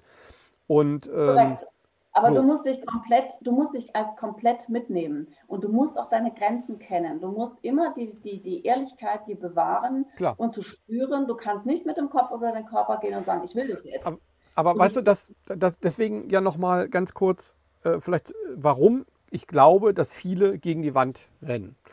Ähm, das, was, äh, was das Ganze ganz Entscheidende ist, ist ganz einfach, es gibt das Außen und es gibt das Innen. Und ja. das Innen ist genauso wichtig zu pflegen. Und das spüre ich bei vielen, die einfach sagen, okay, ich will jetzt dieses Ziel ganz schnell irgendwo erreichen und dann erreiche ich das. Ähm, aber das habe ich von Anfang an gesagt, also äh, auch als ich das Meditieren auf die, also ich habe ja das Meditieren jetzt zum Beispiel in den letzten Monaten äh, oder in den letzten zwei, drei Monaten ein bisschen vernachlässigt, weil ich gesagt habe, dieser Flow wird wieder kommen. Es wird einfach wieder dieser Zeit kommen, da ist das das Wichtigste, nämlich äh, wieder zu sich selber zu kommen, zu meditieren, das Ganze zu reflektieren und so weiter. Also mir ist eins klar und da gebe ich dir hundertprozentig recht, äh, bis die Veränderung wirklich sich verändert hat, also bis der Widerstand wirklich formiert ist, wird es viele Jahre dauern. Also ich glaube nicht, dass wir äh, diese Pest äh, innerhalb von zwei oder drei Jahren einfach los sind. Muss man ganz klar sagen. Vor allen Dingen müssen wir als Gesellschaft erstmal lernen, Politik zu machen. Wir müssen lernen, Fehler zu machen. Und das tun wir jetzt. Aber ich mhm. glaube, der, dass der, der große Fehler wäre ja jetzt zu sagen, ähm, man muss ja auch gegen die Wand laufen, so wie Bodo, der dann einfach gesagt hat, okay, ich mache die erste und die zweite Partei und spüre dann, muss ich doch was anderes machen. Und äh, dann muss das halt auch alles relativ schnell gehen. Das ist ja eine unglaubliche Energieleistung. Und dann kommt irgendwann so ein, so ein Burnout. Und der ist auch gut. Der gehört dazu. Weil ich kann ja, und das ist wie beim Marathonlaufen. Der, die ersten zehn Kilometer sind ganz einfach. Die zweiten zehn sind mittelschwer und dann fängt es an, richtig hart zu werden. Und dann habe ich einen Burnout nach dem nächsten. Und wenn ich bei Kilometer 42 bin, dann habe ich diese Burnouts überstanden. Und das ist das, was ich einfach vielleicht auch so, so ein bisschen äh, ähm, den Leuten verständlich machen will und was, mich, was ich auch ganz extrem immer an Motivationstrainern kritisiere. Das ist, die können immer gut äh, sagen, hey, wir äh, stehen morgens früh auf und machen uns einen Plan und so weiter. Nein, es werden Burnouts kommen. Und diese Burnouts sind super. Das ist das Beste, weil sie reflektieren uns, sie zeigen uns unsere Grenzen auf, sie zeigen auf, dass wir bestimmte Dinge besser machen müssen. Man muss sich auch mal streiten können. Es, das ist ja genau alles das, was wir verloren haben. Wir haben verloren äh, die Kraft zu erkennen, dass das Scheitern und dass, das, äh, dass der Burnout und äh, die, das Spüren der, der Energie, dass das irgendwo äh, mit dazugehört, wenn man sich nämlich aufmacht, äh, etwas Großartiges auf die Beine zu stellen. Lasst uns doch eigentlich, also mein Vorschlag wäre, lasst uns doch alle einfach jetzt mal richtig äh, äh, gegenseitig in den Hintern treten, uns gegenseitig motivieren und einfach unser Leben komplett auf den Kopf stellen. Das wäre doch wirklich eigentlich so äh, und dann gucken wir einfach mal, was dabei rauskommt. Und das ist doch intuitiv, oder nicht?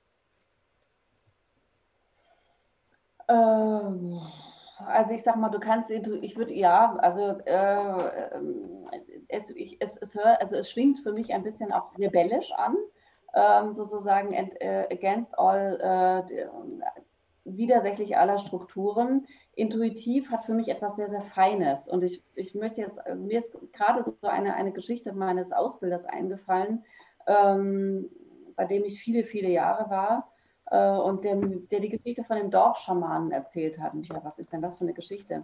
Der Dorfschamane in diesen alten, in diesen, in diesen alten Dörfern, wo, ich sag mal, die, die große Verbindung des Menschen mit der Natur, die, die, große Abhängigkeit auch von den Naturgesetzmäßigkeiten und so geherrscht hat, die ständig in dem Wandel sind und so weiter. Die mussten ja immer auf ihren Körper und auf alles sehr, sehr achten. Also wenn Krankheiten kamen, dann konnte, eine ganze, dann konnte ein ganzes Dorf äh, ausgelöscht werden. Und die sind sich ja also ständig mit dieser Bedrohung, scheinbaren Bedrohung, sind sie zurechtgekommen. Der Dorfschamane hatte eine Aufgabe. Und das sind eigentlich, sollten das die Ursprünge unserer Medizin oder unserer Achtsamkeit sein, nämlich er ist durchs Dorf gegangen ähm, und hat geschaut, wo er wahrnimmt, dass irgendwas in die Disbalance kommt. Das kannte, konnte er durch einen Streit erkennen oder das hat er an den Personen erkannt, ähm, wie weit er da jetzt äh, den Körper kannte oder das Energiefeld und so weiter. Und der Dorfschamane hat, dessen Aufgabe war, dass das Dorf nicht in eine Krankheit kommt also er war immer vor der Lage und nicht nach der Lage. Mhm. Und äh, vor der Lage zu sein heißt präventiv zu sein, weil alles nach der Lage sozusagen, alles, was ich der Gesellschaft oder der Gruppe oder dem Dorf zumute, ein Schaden, kann Kollateralschäden ähm, eröffnen, die ich nicht mehr unter Kontrolle habe. Also Aber, deshalb bin ich sehr ja. vorsichtig, sozusagen nach vorne äh, zu, zu sagen, sagen, ja. ja, lass uns sämtliche Fehler machen, die halt auf dem Weg passieren. Ich bin sehr offen dafür, dass wir äh, in unserer Leistungsgesellschaft viel zu viel auf Perfektion ausgerichtet sind und uns nicht mehr erlauben, wie du sagst, Fehler zu machen.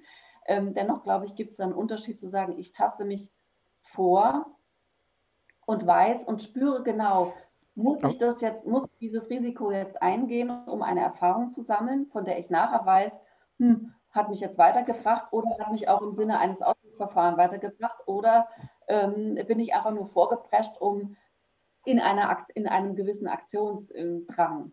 Ja, aber, aber haben wir eine andere Wahl? Also haben wir eine andere Wahl? Also, die, die, die, die, also vielleicht missverstehen wir uns da auch. Also ich sehe, also nehmen wir einfach mal Querdenken. Querdenken hat ganz klein angefangen. Äh, der Michael Ballweg stand irgendwo in Stuttgart auf der Straße mit einem Schild und äh, da draus ist ein, ein Riesenerfolg geworden es sind ein paar hunderttausend Menschen am 28. oder 29.8. Äh, auf der Straße gewesen. Innerhalb kürzester Zeit ist eine Riesenbewegung daraus geworden. Das hat natürlich alle überfordert, ähm, aber es hat ja auch einen unglaublichen Spaß gemacht. Also ich glaube, ähm, wir haben endlich mal alle gespürt, dass, dass es auch andere Menschen gibt, die, die so ja. denken wie wir. Wir haben gespürt, dass wir gemeinsam unheimlich viel und unheimlich viel sehr schnell bewegen können. Ja. Und ich rede auch gar nicht, und das ist das, was mich auch am meisten stört an der ganzen Sache, wir reden immer nur von den wenigen. Warum reden wir nicht einfach mal über das viele Potenzial, was wir haben? Wir haben Millionen von Menschen, die bei Querdenken irgendwo dazugehören. Das heißt also, sobald ich einfach sage, okay, es hängt nicht nur von mir, äh, Kai Stut oder Bodo Schiffmann oder irgendwelchen anderen Leuten ab, sondern da gehen wir ja raus aus dem Narzissmus, sondern wir sagen ganz einfach, wir sind viele. Und jetzt gibt es ein paar Leute wie ich, die sagen, okay, jetzt muss hier einfach die Struktur in Österreich, die wurde aufgebaut, äh, die haben Erfolg, lasst uns das hier rübernehmen, lasst uns das nicht alles neu machen, sondern gibt es schon eine gute Struktur, lasst uns die hier adaptieren, lasst uns die hier erfolgreich machen, zack, auf die Beine gestellt, versuchen, vielleicht gegen die Wand fahren am äh, nächstes Jahr, aber eine Chance ist auf jeden Fall da. Und dann lernen wir daraus. Und ich glaube, ich bin ein Verfechter der, des, äh, des, also das Intuitive hat vor allen Dingen auch sehr viel damit zu tun mit dem, ähm, mit dem Autodidaktischen. Dinge einfach auszuprobieren und auch manchmal scheitern und daran besser werden. Und äh, wenn ich jetzt einfach mal gucke, äh, es gibt äh, deutsche Programmierer, die, es gibt Plattformen, die sind genauso wie YouTube da. Wir müssten sie nur unterstützen. So, mhm. und ähm, da bin ich auch gerade dran. Ich versuche ganz einfach die, ähm, diese Plattform äh, zu vernetzen und einfach zu sagen, okay, ich mache das nicht, aber ähm, ich kann euch das und das und das äh, sozusagen äh, ermöglichen und dann halten ja. wir alle zusammen. Wenn Querdenken zusammenhält, dann ist das Kapital da, dann ist die Manpower da, dann ist das geistige Wissen da, da ist ähm, das politische Wissen da. Also eigentlich haben wir alles in diesem Millionen äh, Pot, äh, was wir eigentlich brauchen. Wir haben die totale Unabhängigkeit äh, in diesem Pot. Es muss uns nur geistig irgendwo klar sein und jeder Einzelne, wie Bodo, wie Michael Ballweg, den Menschen muss klar werden, wir brauchen, wir sind zwar wichtig, weil wir die Leader sind, aber das ist ja das, was wir gerade abschaffen wollen. Das ist ja genau das, was wir eigentlich äh, nicht mehr wollen. Wir wollen nämlich, dass viele sozusagen die Verantwortung übernehmen und mitarbeiten. Und das funktioniert ja in vielen Bereichen auch schon. Und das ist ja das Fantastische. Und ich glaube, das ist doch das, was wir irgendwo den Menschen äh, vermitteln müssen. Das Zweite, was wir denen vermitteln müssen, ist, dass man in sich geht, dass wir unsere Ruhe wiederfinden müssen, dass wir meditieren müssen, weil sonst werden wir das alles nicht äh, stressmäßig über, äh, ähm, verarbeiten können. Und jeder weiß aus dem Sport heraus, dass Meditations, Meditation eins dieser Mittel ist, um zu reflektieren, um runterzukommen, um ähm, einfach auch Sachen loslassen zu können. Und wenn wir dann das dritte noch dazu packen, dass wir die Leute nämlich animieren, ihr Leben zu überdenken und zu gucken, wie kann ich aussteigen? Wie kann ich einen spannenden Ausstieg äh, kreieren für mich? Dann haben wir doch eigentlich schon eine, einen, einen Riesenschritt gemacht. Und dann kommt es gar nicht darauf an, wie viel Zeit wir dafür brauchen, sondern es kommt nur darauf an, dass wir es erstmal tun, den ersten Schritt auf die Veränderung zugehen und das ganz bewusst mit den Konsequenzen im Auge, dass wir dabei auch auf die Schnauze fallen werden, äh, weil das ist ganz normal. Wer nämlich so eine Veränderung vorantreibt, der wird auch in bestimmten Bereichen scheitern. Ähm, ich sehe das Scheitern von Bodo überhaupt nicht als schlimm an. Er macht das, was er jetzt macht, ist vielleicht viel besser als das, was er vorher gemacht hat. Ähm, ich sehe das auch überhaupt nicht als Scheitern, das, was Bodo Schiffmann gemacht hat, sondern er hat einfach zwei Parteien gegründet und ähm, es hat nicht geklappt. Es ist, wie soll ich sagen, aber ein Versuch gewesen. Und das ist das, was ich an Bodo sehr mag, dass er einfach, vielleicht hat er noch ein bisschen diese Ungeduld, vielleicht würde ich ihm da ein bisschen das Meditieren empfehlen, aber das, was er wirklich macht, ist, dass er zu einem Macher geworden ist. Und das ist spannend. Und das würde ich mir natürlich für viele wünschen. Wenn, ähm, wenn ich jetzt dir das so beschreibe, fühlst du da etwas Intuitives bei oder ist das total kopflastig und rational? Also äh, du redest immer von diesem feinen, äh, mhm. ähm, äh, stofflichen. Ähm, ja. Ich, ich sehe das Ganze immer so, dieser friedliche Krieger.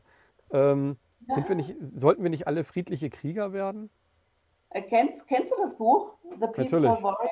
Das ist mein, mein erstes äh, äh Spiel, das habe ich mit 14 oder so gelesen. Ja, genau. ähm, äh, also ich würde sagen, es ist ein Teil. Äh, ich sehe einen bestimmten Teil nicht abgedeckt äh, da drin. Das ist der, der, der Teil unserer Seele. unsere, ich sag mal, unser seelisches Erbe ist ähm, ist etwas, was äh, jetzt gerade, und das war, das war auch das, was jetzt meine Bestrebungen waren, oder wo ich merkte, dass die Künste gerade in unserem Land äh, zum Beispiel äh, sehr unter dieser Knechtschaft leiden. Ähm, die, die Kunst, die Kultur, das war ja unser Ursprungsthema auch. Und ähm, warum ist es eigentlich so weit gekommen? Und die Kunst und die Kultur bewegt sich in einem ganz eigenen Stream, um mal dieses Wort zu nennen, ja. Ähm, und äh, Musik kann man nicht mit einem gewissen Rational oder mit einem Aktionismus machen. Ähm, die Pausen sind bei der Musik zum Beispiel besonders wichtig. Die weißen Flecken auf einem Bild sind besonders wichtig. Die Abstände zwischen Fotografien, die in einem Raum hängen, sind besonders wichtig, um das Einzelne wahrzunehmen. Und diesen Moment, dieses Anhalten, dieses Aushalten, etwas nicht zu füllen, das fehlt mir jetzt so ein bisschen in, sozusagen in deiner Darstellung, alles sozusagen aneinander zu reihen. Da muss eine gewisse Aber Ruhe, da muss eine gewisse Pause auch rein, weil ich, ich bin mir nicht sicher, ob viele Menschen, ob, wir die, ob diese Menschen in dem Aktionismus alle wirklich abgeholt werden, wenn wir uns nicht Zeit einräumen, auch zu spüren, wo wir stehen. Mhm. Und äh, Aktionismus überlagert oftmals auch äh, Ängste. Mhm. Ähm, wir müssen ja jetzt langsam zum Schluss kommen. Wir haben schon über anderthalb Stunden geredet und äh, wir wollen die Leute natürlich auch nicht zu weit. Wir haben leider viel zu wenig über Musik gesprochen. Ähm, ja, genau. Möchtest, also wenn, wir das, wenn du das ganze Gespräch in, in zwei Sätzen, äh, und zwar wirklich in zwei Sätzen zusammenfassen äh, ähm, würdest, was ist das, was der Leser oder was, wird, was du dem Leser, äh, dem Leser, dem Hörer oder dem Zuschauer ähm, mitgeben kannst aus diesem Gespräch? Also was ist das, wo du sagst, das wird sozusagen dich deiner Intuition und äh, deinem, deinem Selbst näher bringen? Ähm, er, er, er darf den Mut aufbringen, äh, in sich als, als Ganzes zu schauen, dann wird er feststellen, dass er von etwas geleitet ist, was größer ist als seine Angst. Und ähm, er wendet sich einer Seite von sich zu, die er vielleicht noch nie wirklich wertgeschätzt hat, bei die ihm drin ist. Entweder fängt er das Singen an oder das Malen oder er geht in den Wald raus und lässt sich davon auch ein Stück weit inspirieren ähm, und darf über diese über, dieses, über die Rückgewinnung seines ganzheitlichen Seins auch feststellen, dass er sehr viel mehr Macht und sehr viel mehr Kraft hat, mit diesen Dingen umzugehen, im Sinne von sich positionieren, im Sinne von Eigenverantwortung, im Sinne von ähm, den Veränderungen die Hand zu reichen, die, mit denen wir jetzt allen zu tun haben.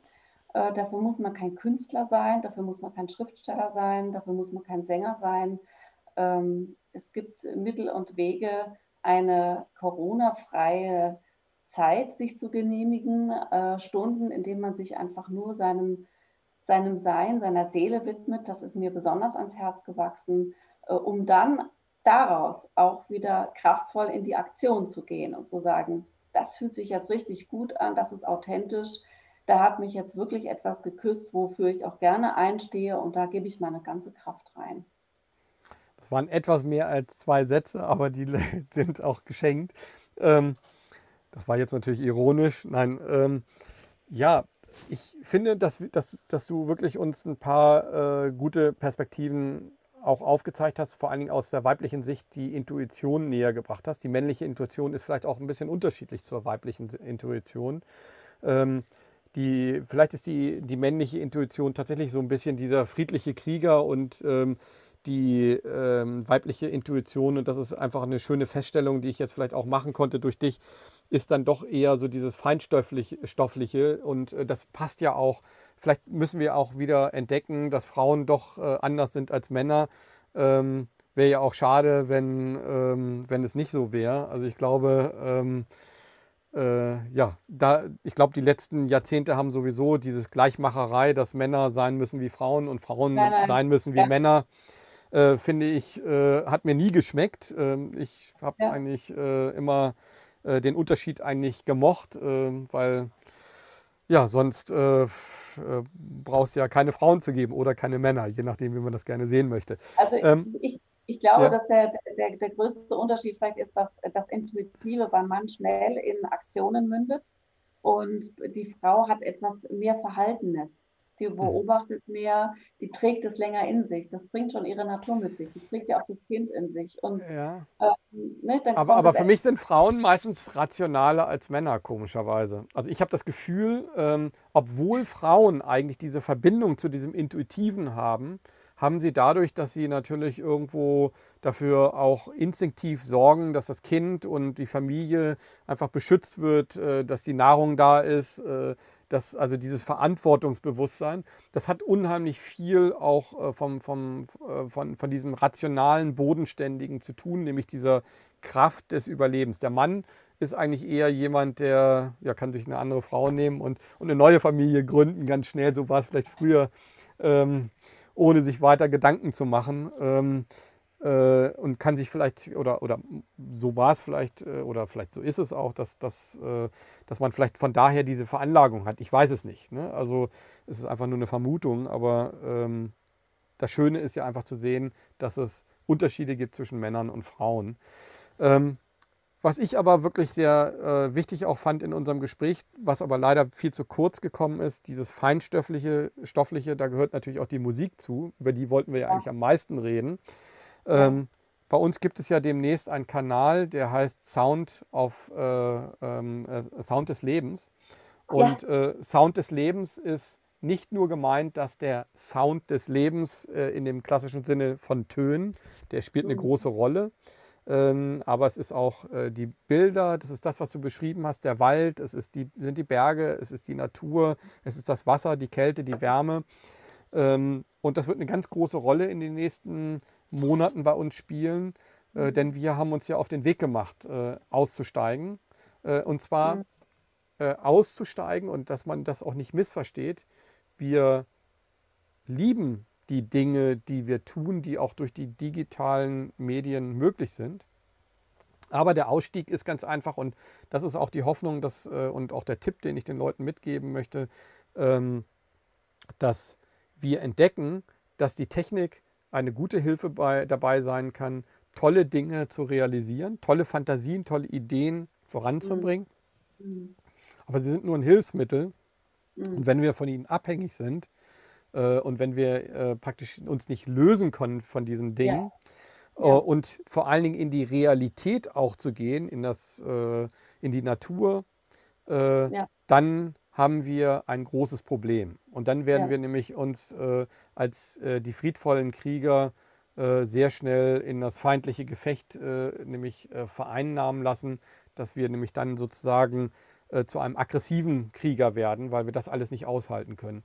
In diesem Sinne ähm, bedanke ich mich recht herzlich und ich hoffe, dass wir das nächste Mal vielleicht äh, ein bisschen mehr über Musik noch reden. Ähm, weil ja, ich denke mal. Ja, zumal ja da eine Idee geboren ist, äh, der ich jetzt nachgehen werde. Genau. Ähm, ich weiß nicht, ob ich das noch kurz ansprechen Natürlich, soll. kannst du noch kurz, ja. Äh, weil wir hatten ja auch darüber gesprochen und ähm, ich mich hat es eben sehr bewegt, dass die Kultur, äh, unsere Seelennahrung, weil mir das sehr am Herzen liegt, ähm, das ist nämlich ein Punkt, was wir dem Narzissmus entgegenstellen, ähm, dass wir unsere Seele und unsere Empathie nähren, weil das ist nämlich sein Lindenblatt. Mhm. Er kann Menschen nicht einschätzen, die empathisch sind. Und das, mhm. da kann man ihn treffen, äh, weil man sich einfach für ihn nicht mehr einschätzbar macht. Und ein empathisches Vermögen, ähm, auf sich selbst zu hören, ein integrer Mensch ist für den Narzissten die größte Gefahr. Deshalb gehört die Seelennahrung unbedingt jetzt dazu ähm, die sich wieder zurückzuholen und das nicht zu entwerten, wo für mich jetzt auch tatsächlich die, der kulturelle Bereich dazu gehört, der sehr, sehr, sehr stark vernachlässigt ist. Und deshalb habe ich mich mit den Kinderchören beschäftigt, weil mich natürlich vor allem die Kinder äh, bewegen, ähm, die ja gerade unter den Bedingungen so sehr leiden und für die der Gesang auch etwas ist, woran sie sich halten können, an dem sie sich hochziehen können, ähm, wodurch sie Kraft schöpfen. Und mein Wunsch, meine Idee war, ähm, sie zu unterstützen, sie mehr in die Öffentlichkeit zu bringen. Ich hatte schon Gespräche geführt, wo ich gemerkt habe, deren Bemühungen äh, werden einfach von der Bevölkerung auch missverstanden. Das sind so ähm, äh, offene Konzerte auf der Straße. Da wird von keinem wahrgenommen, dass es ein Hilferuf ist, sondern die finden das einfach nett, wenn die Musiker jetzt auf die Straße gehen und da musizieren. Und da habe ich gedacht, nee, ich möchte denen gerne helfen und sie äh, über Kanäle einfach ähm, eine Botschaft in die Welt tragen lassen. Über einen Gesang, über ein, über ein chorales Werk, über ein Lied, über vielleicht auch ein Statement eines Kindes zu der Zeit, was eben der Gesang oder die Musik bedeutet. Und da habe ich jetzt schon ein paar recht prominente Kontakte geknüpft und ich hoffe, äh, Mitstreiter zu gewinnen, ähm, um diese Aktion zu starten. Also sehr schön, wenn du sowas hast. Äh, wir schneiden tolle Bilder dazu. Ähm, das ist genau der, der Sinn dieses Kanals. Äh, wir werden uns natürlich sehr stark hier auf diese einheimische Musik stürzen, hier auf der Insel, die ganz, ganz wunderschön ist. Und ähm, wir wollen das Ganze natürlich dann wirklich mit tollen Bildern verpacken. Mhm. Aber das würde natürlich auch sehr, sehr gut gehen mit den Kinderchören. Also ich würde mich sehr freuen, wenn wir da was zugeschickt bekommen. Und äh, das stellen wir mit Sicherheit gerne vor. Das passt extrem schön in den Kanal. Und ja, jetzt müssen wir leider zum Schluss kommen, weil wir sind wirklich schon äh, nicht über der Zeit. Also wir können das Ganze natürlich auch länger machen, aber wir merken immer nee, so nach anderthalb, nach anderthalb Stunden. Du kannst auch gerne Schnippschnapp machen. Ja, nach, nee, nee, nee, wir machen äh, nie Schnippschnapp, sondern äh, äh, jeder Versprecher und äh, alles, was ähm, auch unperfekt ist, soll drin bleiben, denn das Unperfekte ist die Perfektion. Das haben viele Menschen, glaube ich, vergessen. Denn äh, auch ein Bild, was äh, perf nur perfekt ist, ist nicht unbedingt das, ähm, was das schönste Bild ist, sondern das Bild mit der größten Energie ist das Bild, wo, wo ein Künstler mit Leidenschaft etwas gemacht hat, ist meistens auch erspürbar durch diese Energie. Genau. In, diesem, in diesem Sinne, äh, vielen Dank, Celine, und äh, vielen Dank, äh, liebe Zuschauer. Und ja, ich hoffe, ähm, es war ein spannendes Gespräch und ich hoffe, es inspiriert euch, ähm, ja, euer Leben umzukrempeln. Also ich denke, äh, überdenkt euer Leben, denkt darüber nach, was man anders machen kann. Wir sind voller Energie, wir haben tausend Ideen, wir lassen uns von Corona äh, in keiner Weise ähm, tangieren. Natürlich tangiert es einen, aber zumindest nur so, dass man einfach äh, sagt, okay, es tangiert einen, aber ich lasse mich davon nicht unterkriegen. In diesem Sinne, ja. die friedvollen Krieger sind gefragt. Euer Kai Stut. Ich hoffe, euch hat das Video gefallen. Ich möchte euch jetzt noch einmal bitten, unseren Kanal zu abonnieren und auch die Glocke oben anzuschalten, weil dann werdet ihr immer zukünftig informiert von YouTube, sobald wir ein neues Video online gestellt haben. Für uns ist das extrem wichtig, und dadurch kann eine große Community entstehen. Das Teilen ist natürlich auch elementar wichtig. Teilt das Video so oft es geht und ich bedanke mich im Voraus.